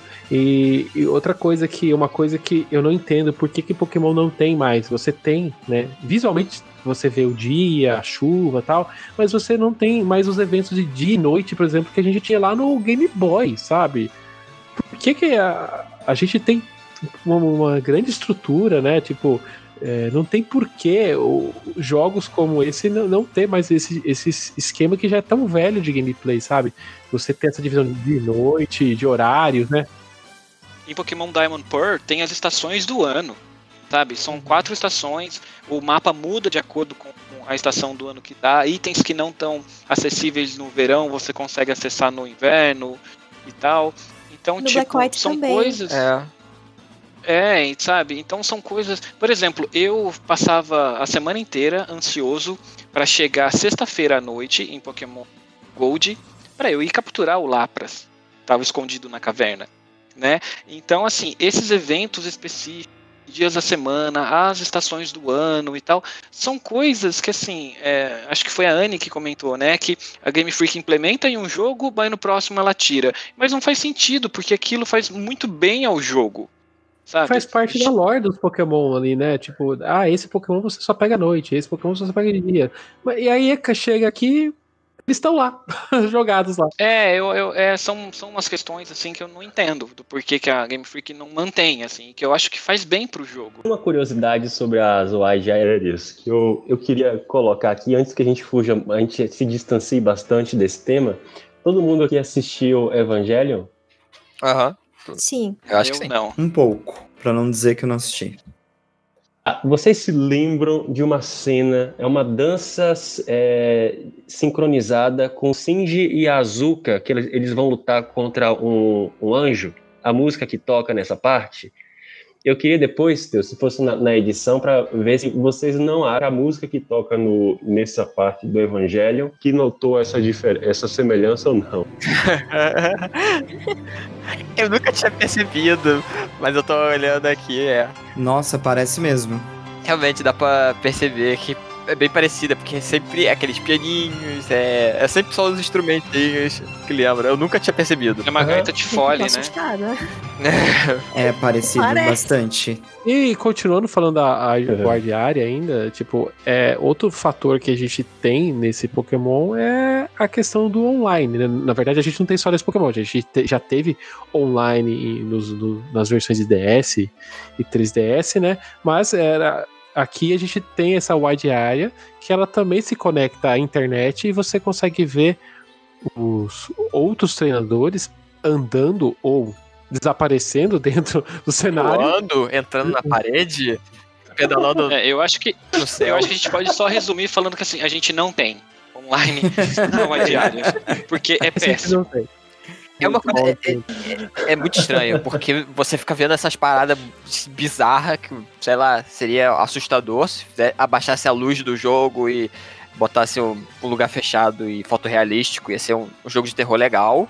É- e também que dá uns lag absurdo. Que eu- pelo, não sei se consertaram. Não, e assim, a minha- eu- eu- eu- é, é horrível porque você vê um outro treinador, por exemplo, né, pode ser de qualquer canto do mundo, E aí você vai falar com ele, você a expectativa assim, de abrir um menu, por exemplo, de ah, eu quero trocar de Pokémon com esse treinador, ou eu quero batalhar com esse treinador, ou eu quero trocar o trainer card com esse treinador. E não, ele te dá uma comida. Ele te dá um pão, Ele te dá um pão. um rabanete. Ele deve estar achando que eu sou mendigo. É, bem isso mesmo. O online eu acho que é um ponto que a gente tem que, que se debruçar, porque assim, acho que aqui todo mundo jogou Pokémon XY, né? O online de Pokémon XY era excelente, era muito bom. Uhum. Você, assim que conectava o jogo na internet, já na tela de baixo do, do DS, do 3DS ali, é, já aparecia o menu com seus amigos online, é, com pessoas próximas online, com pessoas do mundo inteiro online. Você conseguia dar poder para essas pessoas para chocar o ovo mais rápido, para ganhar mais experiência. Sim. Podia trocar, podia é, é, batalhar, enfim, era tudo muito dinâmico, muito fácil. E, e, nossa, e o online do, do Sword Shield é horrível, sabe? Você conecta no jogo, É. o jogo ele quer favorecer a conexão wireless em vez do, do Wi-Fi. Se você conecta no, na internet e aperta home, na hora que você volta pro jogo, já derrubou a conexão. Pra você entrar numa batalha você- ou numa, numa troca com um amigo, você tem que colocar um código. Sabe? Assim, é patético. É horrível. Vocês já conseguiram fazer aquele acampamento com algum amigo? Porque eu já tentei com um amigo meu na época, tipo, logo que lançou, eu não conseguia. Eu, bot... eu não lembro se era código ou tinha que... ele me seguia. Foi um sacrifício, a gente desistiu de tentar fazer aquele acamp... o acampamento. Eu é, acho então, eu acho nem que eu só tentei. consegui. Eu acho que eu só consegui Eu entrar em acampamento de gente que eu não conheço. É, É, Tava também. lá na. Eu só chegava no desconhecido. De amigo eu Sim. nunca consegui. Ah, aliás, eu posso fazer um puxadinho pro online com uma coisa que é uma, assim, é uma crítica minha de, sei lá, mais de 4, 5 anos, eu não sei. Gente, o que são esses eventos de lendários via Mystery Gift? Que pelo menos agora, com as Dens da Wild Area, a gente conseguia, em Sword Shield, teve alguns eventos mais legais. Mas eu sinto muita falta daqueles eventos em game que a gente recebia o Key Item e a gente desbloqueava um lugar pra gente poder jogar. Assim, por exemplo, acho que morreu em Black and White com Victini. Eu Mas. sempre quis participar, eu nunca conseguia. eu sempre vejo pela internet, eu ficava. Eu queria participar desses negócios, eu nunca consegui. É, pra gente Pois sempre é. foi muito limitado, né?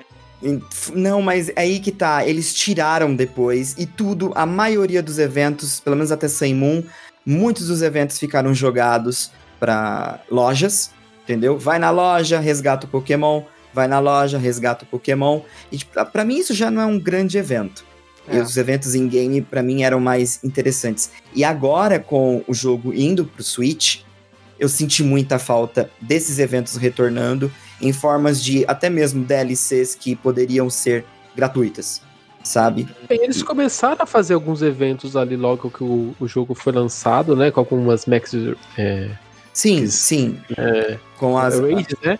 as raids. É, mas isso a gente já esperava que seria uma forma deles fugirem completamente do, do que eles faziam antes. E agora, inclusive, para eventos de código, a gente ficou muito mais ok, porque, por exemplo, sai um código no Japão, a gente consegue pegar esse código e usar no nosso jogo, mesmo a gente estando em é, é, regiões diferentes. Só que, gente, por exemplo, refazer o evento do Pikachu de boné, por mais que eu goste muito do anime e acho incrível esse tipo de conexão, eu acho que nessas horas a Game Freak deveria olhar um pouquinho o Pokémon GO, por exemplo. E como há há eventos dentro do Pokémon GO que não só casam com o anime, mas, enfim, que são mais bem elaborados e acabam, assim, de alguma forma movimentando mais a comunidade e forçando você a não deixar seu jogo na, na poeira, sabe? Eu, eu sinto falta disso, principalmente para um lance do online, porque o online acaba, né, já, já tem todas essas situações. Eu acho que o um evento, querendo ou não, é uma coisa legal, pode chamar seu amigo para fazer coisas interessantes.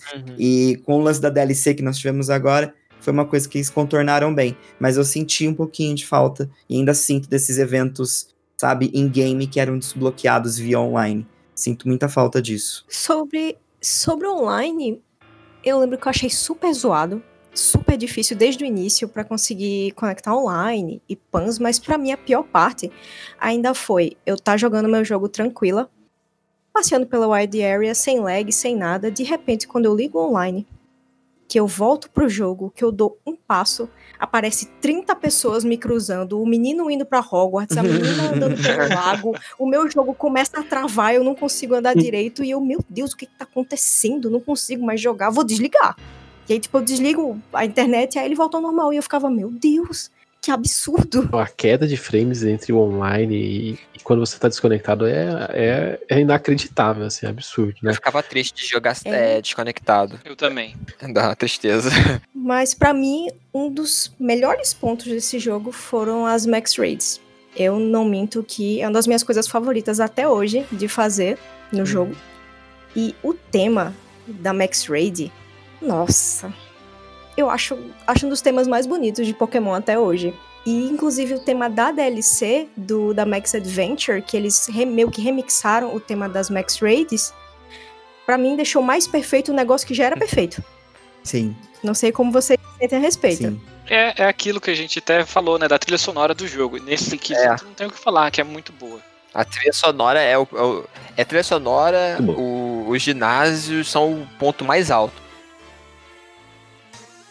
E quanto à história do jogo, eu vou ser sincero com vocês. Esse jogo é aquele jogo que eu jogo apertando A, eu não sei nem o que tá acontecendo, eu só vou indo pra frente. É, a única coisa que eu tenho que agradecer nesse jogo é que ele- eles recuperam a energia dos meus Pokémon é, sozinho. Eu só apertar A lá, eles recuperam. Eu não preciso ter o seu Pokémon pra recuperar. Mas, durante a história.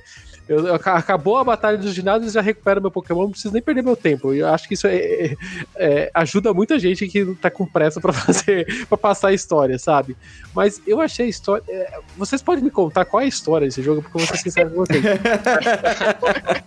não sei qual é a história desse jogo. Basicamente, o Rose lá quer usar a energia do Gigantamax pra usar em Galar, pra Galar não ficar sem energia, mais ou menos. É, uma história muito Ele besta. quer energia infinita. É. É, ele isso. quer energia infinita que vem do Eternatus. É, é isso. ponto. É isso. Bom. Sendo que E o motivo energia- disso foi explicado no anime, né? É, Isso. E assim, eu sei porque eu assisti o anime recentemente. É. Explica mesmo. mas assim, o jogo ele não faz questão. Isso é uma crítica que a gente tem que pontuar assim. Por favor, nunca mais façam isso. Ele não faz questão que você participe dessa história.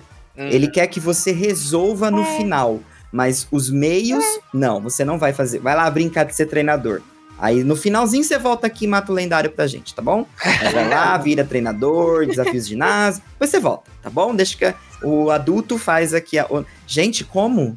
Sabe, uma coisa mais mágica de Pokémon era você estar encarnado num menino de 10 anos e tá salvando o mundo, sabe? E isso eles te barram. Eu, assim, eu achei isso completamente sem noção. Pra Não, mim, é, é- é o pior enredo, é o pior enredo de todos os jogos. engraçado que eu achei uma parada crível, tipo, eu sou a criança e tá todo mundo. Não, fica quieto ali na sua. A gente resolve isso aqui, é coisa de adulto. Eu achei é, é incrível, só que, Mas, claro. aí eu não vou jogar jogo- videogame, Teus, né? Aí eu não vou jogar RPG, pô. É, eu quero sei. jogar RPG pra ser uma criança que vou salvar o mundo. E outra coisa, né, gente? Vamos. Mais uma coisa que pessoal reclamou bastante é que esse, esse, esse jogo, apesar de estar num console de mesa agora, né? né, Console híbrido, o jogo continua aquele plim, plim, plim. é, os- os- as pessoas não, não têm é, nenhum som, não tem nenhuma narração, não tem nenhum grunhido. As pessoas ficam mexendo a boca ali ao léu. Tipo, não teve, é, não teve nenhum cuidado, né? Tipo, não teve nenhuma evolução, né? Fica aquele barulho plim, plim, plim, desde o Game Boy, gente, né? Plim, plim, plim, fica apertando o ar. Não tem nada de diferente pra diferenciar quem tá falando de quem tá falando, sabe? E- Eu acho é muito. Eu acho que isso faz Pobre. falta, né? Hum. Ginásio. Faz. Tem um momento, e tem um momento que é tão constrangedor naquele, naquela tentativa de Nossa, música Nossa, cantada. aquilo é Ai, ridículo. Aquilo dá vontade de, pegar- de- de tirar o cartucho e é. Eu fiquei triste. Eu fiquei muito triste porque eu gosto de Pokémon do tipo Dark. E nunca teve o ginásio do tipo Dark. Eu, tipo, ficava imaginando, eu quero o ginásio do tipo Dark. É o meu, é meu tipo de Pokémon que eu mais gosto. Eu faço sem querer. É instintivamente, eu faço uma equipe de tipo Dark e olho assim, caraca, tá desbalanceado. Por que será? Eu só tenho Pokémon Dark. Eu chego lá, é um ginásio tipo Dark, eu fico feliz. já come... Quer dizer, eu fico feliz entre aspas, porque o ginásio é, é uma É. fase de Street of Rage, né? Você anda em linha reta e vem as gangues pra encarar você.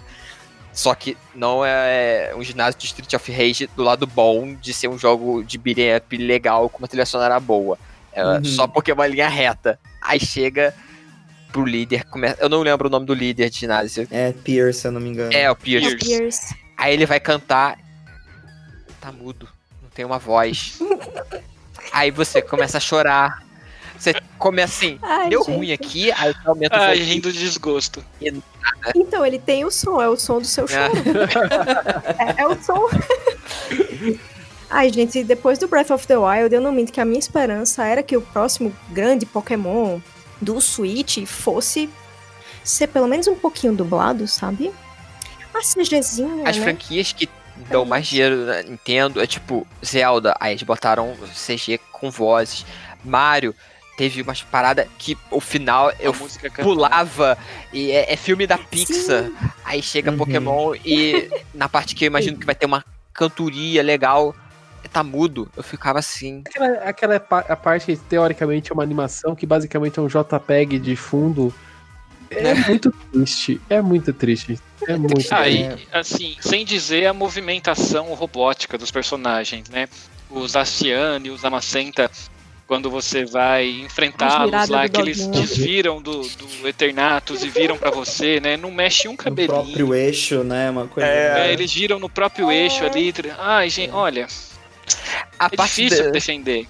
A parte do Pierce cantando sem voz, eu acho que a gente podia. a gente- é porque a gente esqueceu, né? Que a abertura do jogo é o. É o presidente lá narrando o que, que é o mundo Narrando. Pokémon, só que sem Uhum. voz. Só que na hora a gente nem clicou. A gente olha, olha que legal, que bonito e tal. Nem clicou. Até a parte que é uma música sem voz. E assim, não precisa ser é, dublado o jogo inteiro, eu, né, eu entendo. Mas assim, os momentos chaves, Sim. pelo menos, né? O começo, as É, as animações. CGs chaves É, não custava nada, não pô. custava nada. Ou se você não quer dublar, não quer dar voz, não faça um show de uma música, cantada sem É, simplesmente não fizesse. Pronto. Mas mesmo, mesmo nesse enredo, dessa forma de contar a história tão pobre, a gente ainda consegue ter personagens muito im- importantes e carismáticos, né? A gente tem uma questão de representa- representatividade, de com personagens negros, né? O que a gente tem o campeão Lee, um rival Hop, o vilão Rose, uma líder de ginásio Nessa e até outros personagens importantes, como o Pione na DLC, que ajudam a aumentar essa representatividade, né? É, os personagens são bem carismáticos, né? E, e estendo isso também para os novos Pokémon, né? A, a- cartela de novos bichinhos no jogo é incrível. Eu acho que fazia tempo que eu não via uma seleção de, de, de- de design de personagens tão bons, né? É, em- defesa do- dos designs, dos, Verdade. assim, mesmo dos jogos que eu não gosto, o Sun Moon, o- os novos designs, desde lá de XY, eu gosto muito. Eu acho que são pokémons muito carismáticos. É, nesse especificamente, eu acho que tem um ou outro que eu não gosto muito. Eu acho que aquele pin- Pokémon pinguim com cubo de gelo na cabeça é totalmente esquecível. Scree. Aí- Uhum. Negócio assim, né? É totalmente esquecível. Ah, então. Mas ao mesmo tempo, né? a- Ah, desculpa, mas assim, mas ao mesmo tempo a gente tem, Eu sei, eu sei. a gente tem pokémons incríveis, né? Tipo o Dragapult, a gente Uhum. tem o próprio Impidimp, que a linha evolutiva dele é muito legal. Muito legal. Né? O Toxicity, aquele bicho que é um baixo, né? É- Ele Nossa, tem um tipo, baixo é- e tem o guitarra. E tem o É, guitarra, muito enfim. legal. Eu acho que assim, a Dex de Galar é muito legal, né? E me- se- Uhum. seja eles os Pokémon De montar o meu time, porque tão tanta gente legal pra pôr no time. E não só os Pokémon Verdade. novos, né? Como as Galarian Forms também. Sim, nossa, as Galarian Farms. Aliás, é uma das melhores coisas nesse, nesse, nesse quesito de reciclagem eu gosto, sabe? De você pegar um negócio do passado e reimaginar ele no hoje, com alguma característica diferente, uma coisa muito utilizada em muitos RPGs, inclusive, né? Que eles acabam pegando um monstro lá que é de água e depois transformam o mesmo monstro num O, monstro o de slime fogo, da Rota 1. exemplo. Sempre assim. Do, dos outros RP- Né? RPG. Eu acho eu acho que essa questão das, das formas regionais foi a melhor coisa que Sun Moon apresentou, sabe? É, começou lá, né, em Alola. A gente tem a, as Uhum. formas regionais do Raichu, do Vulpix, de vários outros. E aí eu fiquei feliz que eles trouxeram isso pra Galar e eu fiquei feliz com, a, a- a- com o design dos novos Pokémon. Gostei bastante, achei bem bonito. Vocês têm algum preferido do- dos novos? Ah, eu gosto da Rapidash, Ah, gosto do novo Slombro, eu acho que são os meus favoritos. eu gostei Rapidash, Slow King e o Zigzagoon e a linha evolutiva É, inteira dele, eu achei legal. muito legal. Não, o- o- os originais de Galar, tá? Ah, eu gosto muito do Corviknight. Ah, sim. Acho o design Ele é dele ótimo. lindo, nossa. E o Gigantamax mais ainda, Ah, é verdade. Tem o Gigantamax também. né? Olha, eu costumo falar que o anime me ajuda a gostar de muitos Pokémon que na hora eu olho com um olho Eu sou meio assim, também, Camaleão. Eu gosto Ah, de assistir o desenho pra sentir mais empatia Eu pelos também, eu Pokémon. vejo o anime, eu, eu- sim, transforma, tipo assim, umas coisas que, nossa, é sério que esse Pokémon era assim? Aí vejo no anime, caramba, esse Pokémon é muito no legal. E, Até no Oi? Zepass? sim, até nós. Tirando os macaquinhos de Unova, que eu não sou muito fã deles, mas do resto, assim, e o Torkoal, porque eu não gosto muito do Torkoal, então nem o anime me Ah, ajuda. você- Na, verdade, na verdade, o anime foi o grande vilão, porque o anime me fez Aquele Detestava Chorão o do Torkoal. Ash. É o Torkoal É. chorão. Eu achava carismático aquilo, mas ao mesmo tempo eu achava insuportável. Mas enfim, Nas batalhas em dupla, o Torkoal é um capeta. sim. Eu acho que o Grap. Acho, é, vou arriscar a pronúncia, acho que é Graplocked. É aquele Pokémon da Bi, que é um Ah, polvo. sim. Ah. E. O povo porradeiro. Sim. Aham. No anime, cara, quando ele dá aquele mata-leão no. Acho que é o mata-leão que ele dá, eu não sei, no Riolo. Que ele prende o Pokémon no chão. Ali ele me ganhou na hora. Eu falei, nossa, por que, que eu não usei essa coisa no meu jogo? Agora eu vou querer jogar de novo e usar É. esse Pokémon. Então, assim, a, a perspectiva que você tem no anime, com ele animado, com ele, as reações e tudo mais, muda muito, sabe? Aí você consegue ter uma visão melhor que às vezes o jogo não te dá. E também parte por aquele lance. A ausência de animações acaba fazendo isso também, né? Porque você fica muito no- na perspectiva de imaginar como um Pokémon vai ser, né? E eu queria inclusive aproveitar só para não fugir também do tema, a Anne puxou um assunto muito é, interessante do Breath of the Wild. E, cara, eu não. é Assim, uma das críticas que eu ouvia muito na época que a gente criticava muito Sword Shield, em, num geral, tá? Num, num geral mesmo, qualquer coisa. É, o Breath of the Wild, ele sempre entrava no assunto. E eu não acho ruim a gente usar o Breath of the Wild como comparativo, porque, querendo ou não, ele foi muito a cara dessa geração pra Nintendo.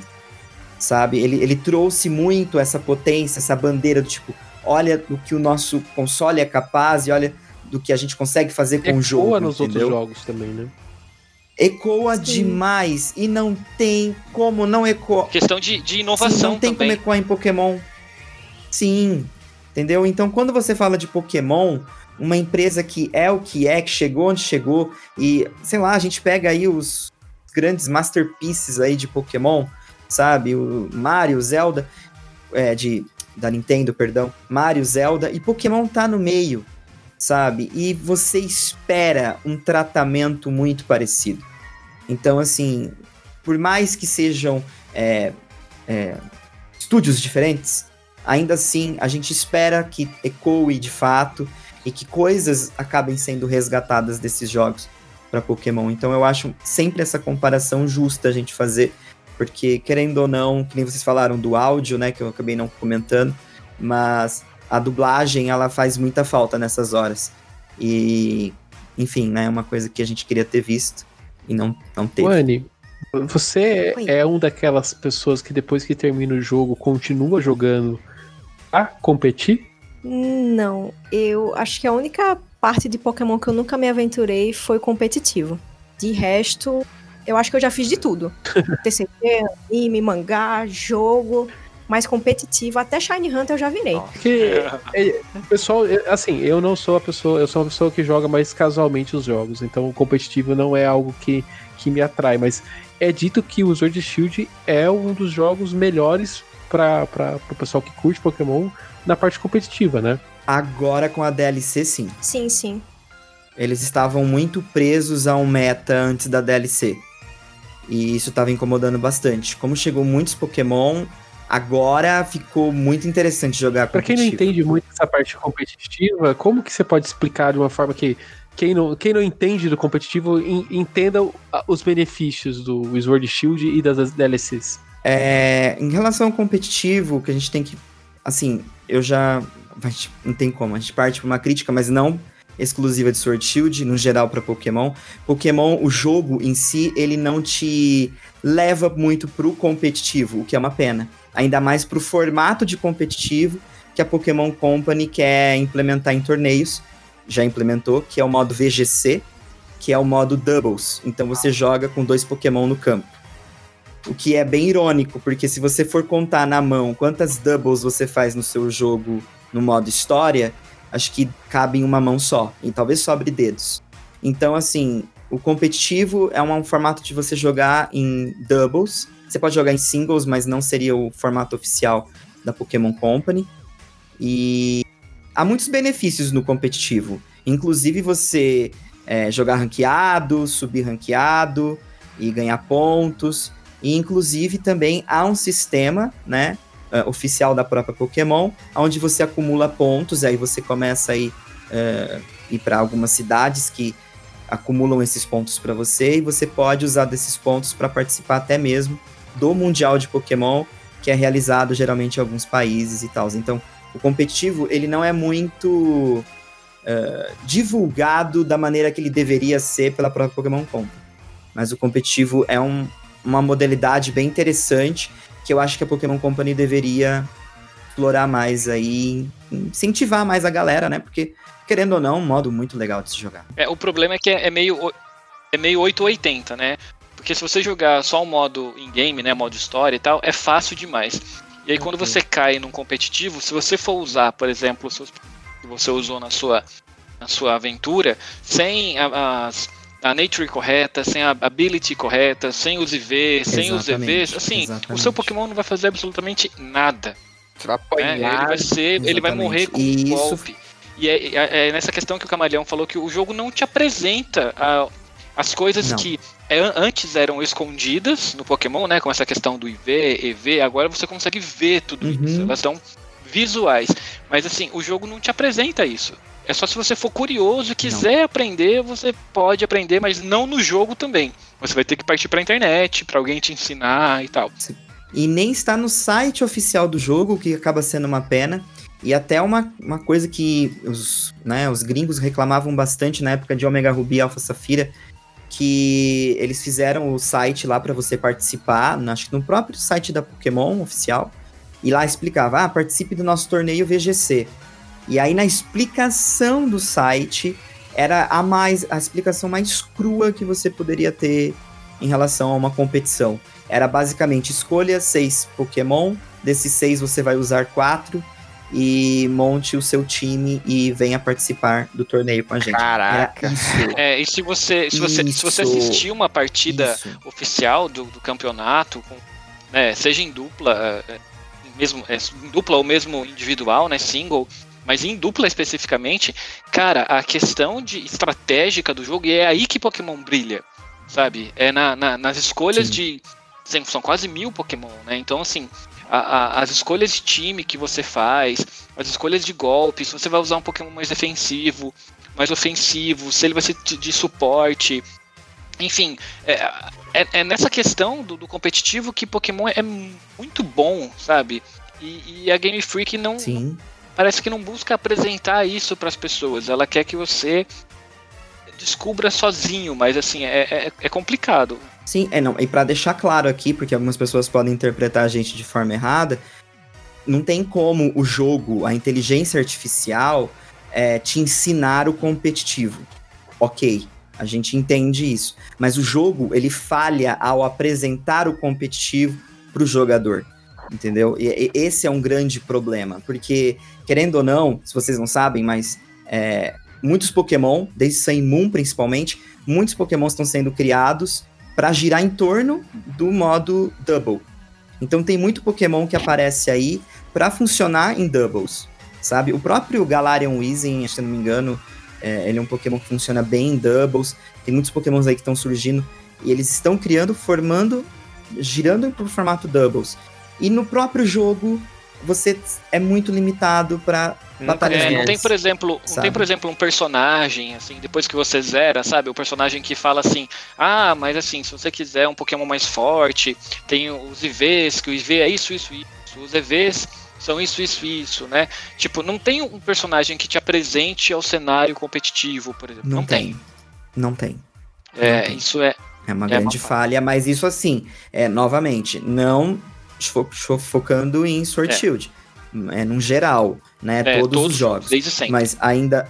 ah, Sim, mas eu acho que, né, caberia talvez aí a iniciativa, quem sabe, Sword Shield ou algum outro jogo mais recente, ter apresentado isso pra galera. Então, é uma falha, mas é, dá pra consertar. né? Não sei se é o real interesse deles, aparentemente não, porque desde então tá assim. Diferente das versões anteriores de Pokémon, a gente em Sword Shield a gente não vai, não vai ganhar uma terceira versão do jogo, né? É bastante comum a gente ter, ter uma expansão do jogo principal nessas, nessas terceiras versões com uma história maior, com novos Pokémon e algumas diferenças na história, né? Mas é, em Sword Shield isso foi deixado de lado e a gente recebe dessa vez as famigeradas DLCs, né? Ela tem um preço Uhum. Pouco salgado, né? Ela, ela, é, ela custa 30 dólares, ou seja, metade do preço do, do jogo, do jogo principal, né? E, e elas são dois pacotes de expansão, né? A gente tem Isle of Armor e o Crown of Tundra, né? Então, as duas DLCs foram lançadas com, entre aspas, um propósito diferente. A Isle of Armor era para ser a DLC de batalha e a Crown Tundra era para ser mais focada em exploração e captura de lendários.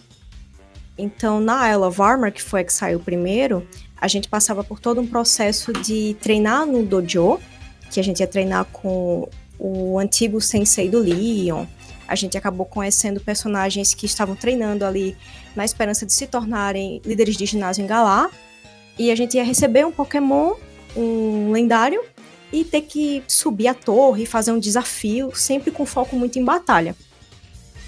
Já na Crown Tundra, o foco foi a exploração, a Max Raid Adventure, que era de exploração também, e a gente capturar os lendários, os regis, os regis novos, as, as, as aves lendárias de Galar.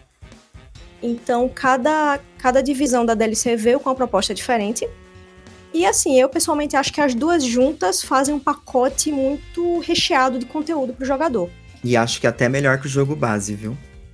Em alguns pontos. Ah, é melhor que o jogo base? Porque assim, eu, eu só joguei o base, eu não tive interesse de comprar a DLC. A história Eu vi dá 10 a 0. desde É, eu acho que assim, o- eu, a parte, a primeira, a primeira pacote de expansão eu joguei, mas eu achei ela bem mais ou menos. Eu acho ela melhor que. o- Eu também tenho essa sensação, o Camaleão.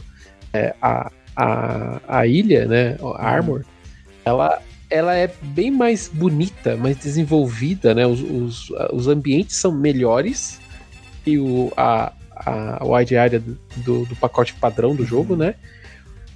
Mas eu acho a história bem. Não, chatinha, a assim, do Crawl sabe? Tundra eu estou falando. A história. Ah, sim, é isso. E aí, quando a gente vai em Tundra, a história é muito boa, ela te prende. Eu, eu, por exemplo, enquanto no- na primeira pacote de expansão eu comecei a jogar, meio que falei, não, mas é mais o mesmo, Uhum. sabe? Tipo, eu, eu deixei de jogar.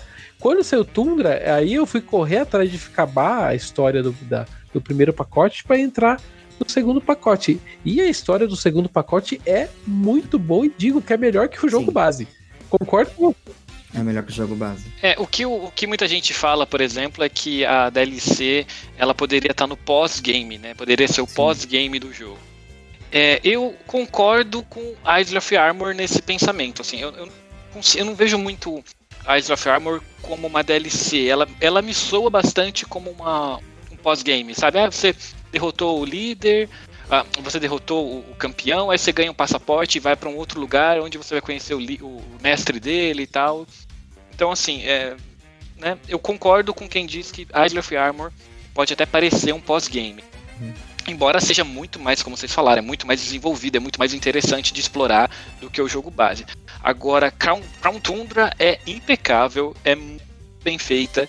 Uh, o senso de exploração, né, além da história ser muito legal, o senso de exploração que a que o mapa te induz, né? O mapa, eu assim, eu, eu queria andar no mapa inteiro, eu queria ver o que, que eu ia encontrar, é, o que, que ia ter naquela ruína, é, o que, que ia ter depois da, da, da de um lago, da, de um rio, enfim, assim. Enquanto eu não andei o mapa inteiro antes de fazer a história, eu não sosseguei. Então, assim, o, o Eyes of Armor, eu acho que ele expande bem assim a, o jogo base, apresenta novos Pokémon, apresenta novos personagens, apresenta um mapa novo, bem mais legal do que a, a área selvagem do jogo base. Agora, Countrundra, é, o DLC é perfeito, na minha opinião. Tem personagens legais, tem um modo de jogo novo muito legal. Ah, você perseguir os lendários é muito, muito legal. legal. Eu, assim, eu adorei. Eu adorei muito Crown Tundra. E eu acho que, é, juntando as DLCs, a gente consegue ter um, vislumbre do que que a gente pode assim imaginar duro de Pokémon. Eu acho que é mais ou menos assim por ali, sabe? É, é, é, é uma, é uma semente, assim, do, vai vir. Parece que a, a Game Freak ouviu um pouco a comunidade para entregar essas, essas DLCs. Lógico, né? Ela não, não dá para corrigir todos os, os problemas que a comunidade levantou, levantou a bandeira desde o lançamento, mas eu sinto que eles tiveram um cuidado legal para entregar esses, esses novos pacotes assim de DLC e também sinto essa, essa abertura de bons bons bons ares para os próximos jogos da franquia. Sim. Eu achei engraçado porque Crown Tundra, por exemplo, era a DLC que eu menos estava ansioso. Porque eu não ligo muito para Pokémon lendários, sabe? Eu, eu não gosto, só capturo, deixo na box e não uso. É, é, eu não, não ligo, nunca gostei. Até tem, tem jogos que tem tipo 10 lendários, pra mim é não gosto. Só que aí eu acho que justamente por eu estar com menos ansioso para essa DLC, acho que foi por isso que eu gostei tanto, porque eu, eu... o hype tava lá embaixo, qualquer quando veio uma coisa boa, é, eu acho que eu não tava, meu hype não tava acompanhando. Eu acho que isso eu acho que isso também é culpa da divulgação da Crawl Tundra, porque mal teve. Chegou um momento que a é, gente até é. esqueceu que é. ia ter. Eu, que eu peguei de gente que falou ali, mas peraí, vai ser agora? Eu nem sabia. É, hoje, essa semana, essa semana né? mas não, não, Eu era um desses que eu não, não tava tá, sabendo não, a data. Eles não divulgaram quase nada, não tava saindo informação. Acho que, se não me engano, eu fico o mês inteiro sem info nenhuma. Pra fã Pokémon que estava acostumado com, com notícia pelo menos uma vez por mês, a gente ficou tipo, o que que tá acontecendo aqui? Porque e talvez tenha sido uma estratégia interessante, porque às vezes não aplicar, injetar no fã tanta informação para ele gera menos expectativa, mas na hora que ele vai jogar, né? Então, eu só queria fazer, fazer um adendo a respeito da direção de arte do Sword ah, Shield. Sim. Ah, sim. James Turner é maravilhoso. É porque a gente viu muitos pokémons, pokémons novos, a gente comentou, acho que todo mundo falou que desde o XY que tem alguns pokémons que surpreendem bastante no design, e isso provavelmente vem da influência sim, do James sim. Turner, né? Que vem fazendo é um trabalho incrível, né? Ele é ótimo. Sim. Uma parte que é muito boa do, que... da franquia tá sendo é a direção artística mesmo. Eu sinto que ele ajudou a trazer um sopro de frescor uhum. para Pokémon, sabe? Talvez Pokémon tivesse precisando de uma, de uma influência uhum. fora da caixinha. Que eu acho que foi justamente que o James Turner acabou entregando todos esses anos na Game Freak até se tornar diretor de arte uhum. mesmo, né, no Sword Shield. Exato, que ele já tinha trabalhado como design desde o Black White, né? Aqui que ele assumiu como diretor, Isso. né? Ele fez XD, se eu não me engano, também, o Shadow Lugia. Sim, é ele, já, é, ele já trabalhava lá com a Gene Sonority, né, é que depois ele veio uhum. pra Game Freak, né? Sim, sim. Tanto que os designs de que, meu Deus? Do Vanillite, né? Do Garbodor, né? O Pokémon lixo, o Pokémon sorvete. Ele que fez? A gente reclamou, uhum, uhum. esquisito foi ele Caraca, eu sou fã dele. Por alguns dos primeiros designs dele pro Black White. É, o Pokémon sorvete não pode, mas o Pokémon imã pode. pode. É. é. Hipocrisia. Pois é. hipocrisia. Deixa eu perguntar uma coisa para vocês sobre o DLC. Eu não sei se vocês discutiram isso, se discutiram, eu tava prestando atenção, mas como minha memória, eu tenho que sempre minha memória é muito ruim. É, o que vocês acham da possibilidade hum. dos futuros jogos canônicos de Pokémon utilizarem é, o recurso dessa DLC paga em substituição a terceira versão e em substituição a, a versões Necessárias, né? sequências diretas Eu acho. dele. Eu prefiro Eu DLC. prefiro DLC porque eu acho que você Também. tem a opção de, ok, eu Também. gostei, eu vou comprar. Ok, eu não gostei, eu não vou comprar. Você pode dizer, ah, você poderia fazer isso com o jogo é, ali com, né, fechadinho a preço full, né, tô, preço fechado, completo. Só que aí você vai ter que pagar um preço maior no jogo, e eu acho isso injusto. Porque geralmente você vai ter que passar, ter que comprar o jogo base de novo e a DLC. E eu acho isso muito injusto. Então, pra mim é necessário que tenha DLC. Se quer conteúdo extra e quer cobrar por ele, tudo bem. Acho ok.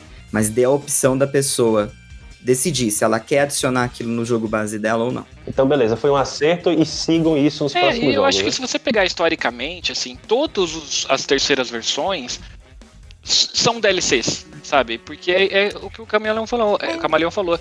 É, é o jogo base com uma perfumaria a mais, com uma, um adendo a mais, enfim. É, né? Só que é um preço full, jogo full. Então, o- e na DLC já, pelo menos assim, você fortalece aquele jogo base, sabe? Você não- Você não quebra, até as, falando mercadologicamente, você não quebra as vendas daquele jogo, né? Para de vender aquele jogo para vender a terceira versão. É, a própria Ultra Sun e Ultra Moon, por exemplo, poderia ser uma DLC. Sim. 3DS, sabe? Não precisava ter saído um jogo novo. Eu acho que as terceiras versões elas têm que ficar no passado mesmo. Eu espero que a Game Freak tenha aprendido direitinho e tenha tido um bom feedback com essas DLCs do Sword Shield, que ela entenda como é que faz e que ela continue repetindo esse comportamento no futuro, que não seja algo que, como outras coisas, né, ela faz, depois ela tira, aí daqui a depois ela- 10 gerações ela põe de novo assim, né, porque deu vontade. Eu acho que, assim, tipo, principalmente pelo ponto que, poxa, eu imagino se Sword Shield saísse, aí depois tivesse, sei lá, o, o coroa e a armadura fosse um outro jogo pra você comprar. E você tivesse que jogar tudo de novo do jogo. Tudo É, pra acessar é meio a DLC. É muito. E é esse meu maior problema com o Sun Moon. Sun um- Moon é assim, meu uma maior história problema. ruim dessa. É esse daí. Eu não comprei o Ultra Sun e Ultra Moon porque eu falei, eu não vou aguentar jogar esse jogo de novo. É muito pesado, muito cara. É muito pesado. Eu, Aham. Eu, certeza. eu joguei o Ultra depois de ter jogado o Senmu, mas eu joguei o quê? Dois anos depois. Eu, eu deixei um- uma janela de tempo assim de Fez bem. propósito Esqueceu. pra ver se fez bem. menos. Pra Pra esquecer o jogo, né? Não dá, não é.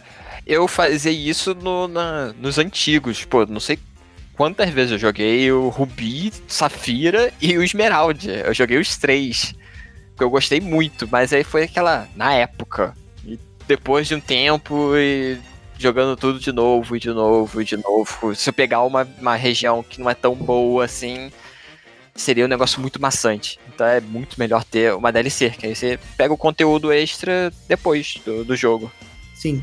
É. Só joga ele. Pra vocês, é, para quem é indicado o Sword Shield? Pra qual tipo de jogador é indicado o Sword Shield? Olha, eu acho que ah, apesar de todos os problemas que o jogo tem, a gente sabe que sofre, a gente falou de alguns deles aqui.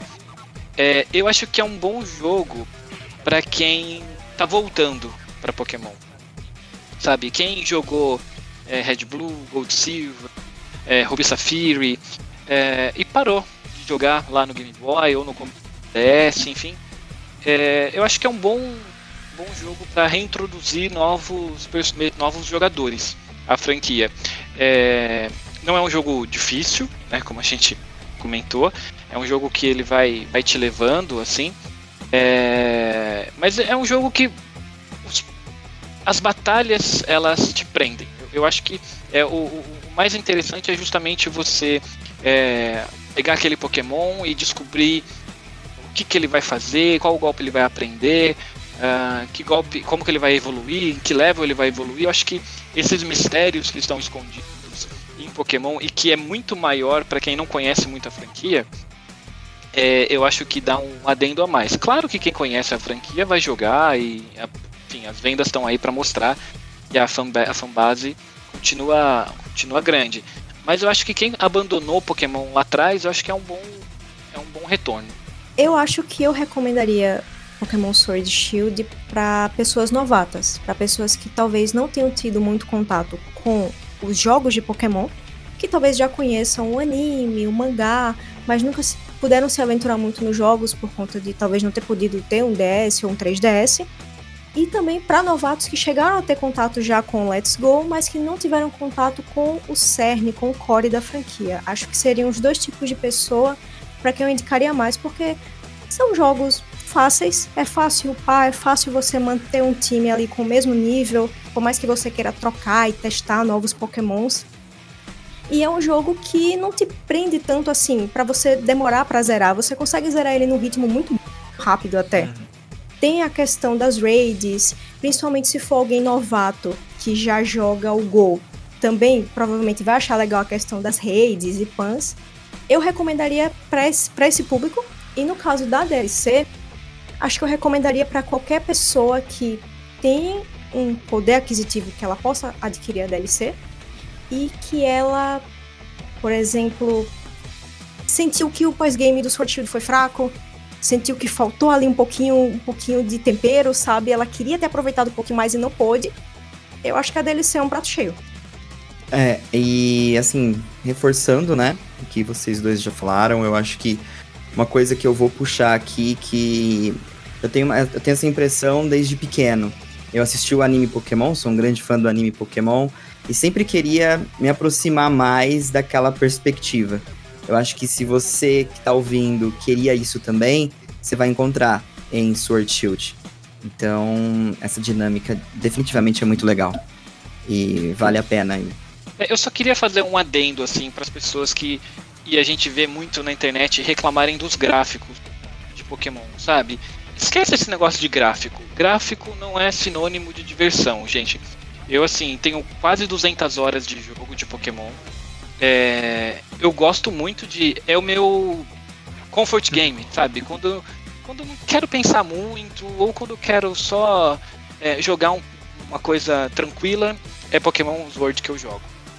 Então assim, não é um jogo. É um jogo bonito? Não, não é um jogo bonito. Mas é um jogo que me diverte. Eu gosto de, de explorar, eu gosto de treinar os Pokémon. Então assim, desapega um pouco disso e tenta ver além, sabe? Da, da, da fachada do jogo. Tem coisa atrás disso que, que é bacana. Eu quero recomendar justamente esse Pokémon para pessoas como eu, que não gostaram dos últimos jogos. Na minha opinião, antes de Sword Shield, como eu disse, o último Pokémon que eu tinha gostado foi o Black White. Não, não joguei a sequência de Black White, muita gente fala que são melhores ainda do que os originais.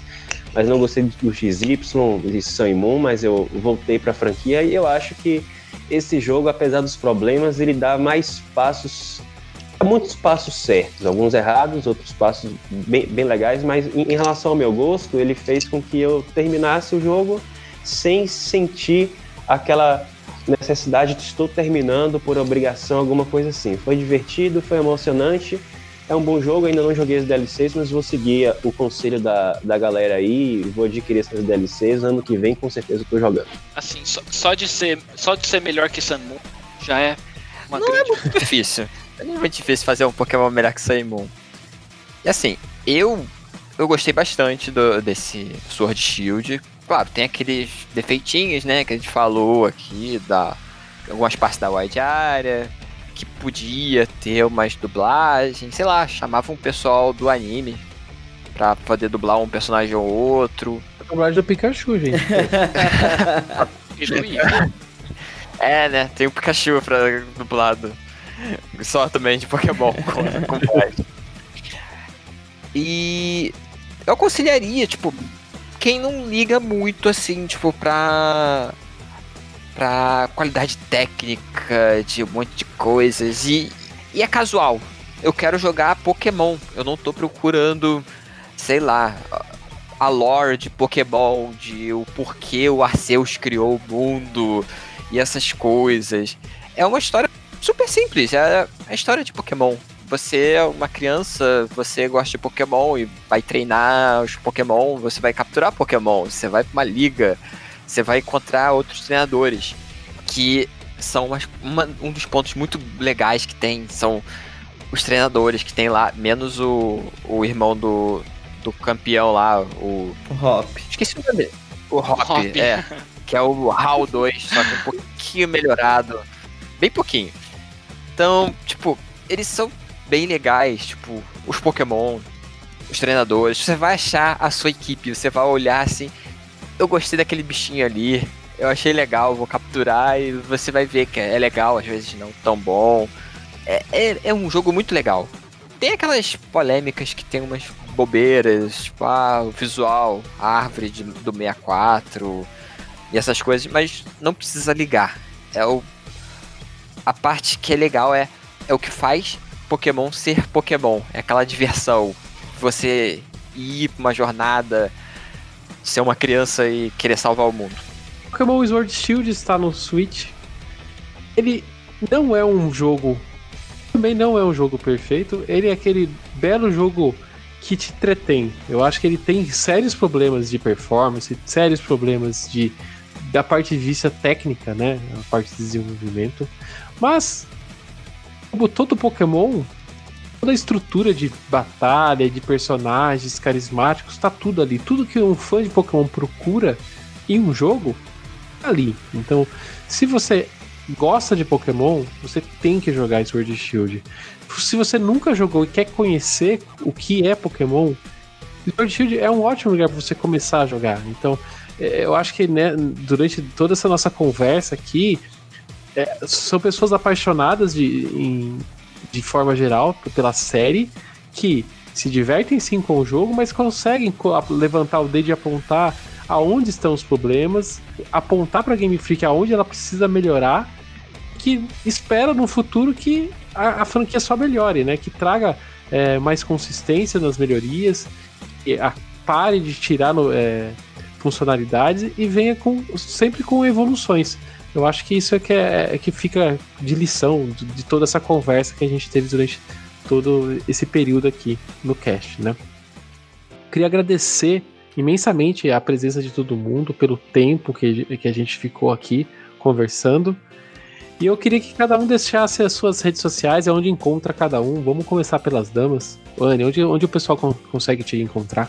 É, eu tô lá no Twitter com o meu projeto junto com o meu noivo, que é o arroba joycona2. A gente faz notícias sobre jogos da Nintendo, sobre o Switch, já que o 3DS morreu, né? Fazer o quê? E a gente faz tradução do conteúdo das mídias sociais da Nintendo para português do Brasil, numa tentativa de ajudar a comunidade, de incluir mais os brasileiros, já que a gente não tem um um Twitter da Nintendo dedicado ao português, principalmente do Brasil, né?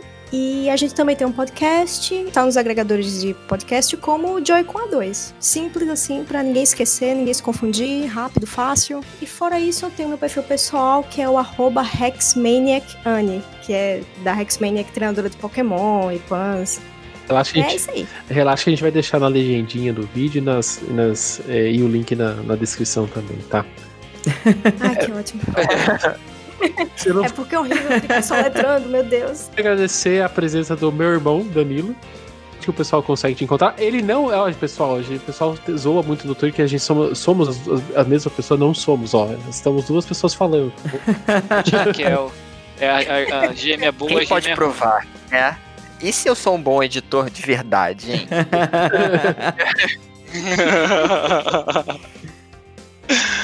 Ah, mas eu tô no Twitter, gente. É, meu arroba é Rensober, é, o é o nosso sobrenome, é bem difícil e é muito, assim, complicado de escrever. Então depois vocês dão uma olhada na legenda aí. E lá eu posto de tudo. De vez em eu, assim, às vezes também coloco várias curiosidades de Pokémon, seja é, action figure, posto também notícia, posto beta, tudo que eu acho, tatuagem, tudo que eu acho interessante de Pokémon, coloco lá. E também falo mal do Bolsonaro. Sempre. É sempre necessário. Muito bom. Cavalião, muito obrigado pela participação também. E onde deixa também suas redes. Olha, é, eu quero agradecer, foi muito divertido. É, eu, quando sou chamado para conversar assim, em podcast, sempre acabo conhecendo mais e mais pessoas e é sempre assim uma dinâmica incrível. Vocês todos são incríveis para conversar, achei a dinâmica muito legal. E vocês podem me encontrar no meu canal no YouTube, é canal do Camaleão, tem muito segredo. E no Twitter também, arroba canal do Camaleão. Falo muito sobre Pokémon e minhas loucuras da vida às vezes acabam se chocando aí, acabo comentando algumas coisas em off, mas ainda assim, no geral, Pokémon. E minhas frustrações com Pokémon, porque né, a gente vai falando muito sobre uma coisa e a gente acaba se pegando, às vezes até criticando, mas a gente continua amando, sem dúvida, então.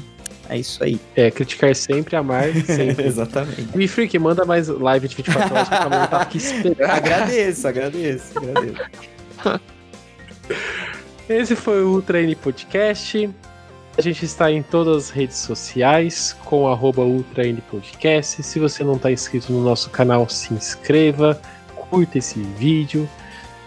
Deixe o seu comentário aqui embaixo. Se você está ouvindo a versão só de áudio, segue também nos, nos agregadores de podcast. Eu sou o Daniel Rensober, você me encontra lá no Twitter na arroba Daniel Ren. E eu sou o Teus Jackson. Vocês podem me encontrar pelo arroba Jackson Teus com underline no final. E arroba no Twitter é Júlio Rodrigo X. Esse foi o Ultra N Podcast. A gente fica por aqui hoje. A gente se vê daqui 15 dias e até mais. Tchau, tchau, gente. Tchau. Valeu. Ô, turma. Tchau, tchau. Tchau, tchau.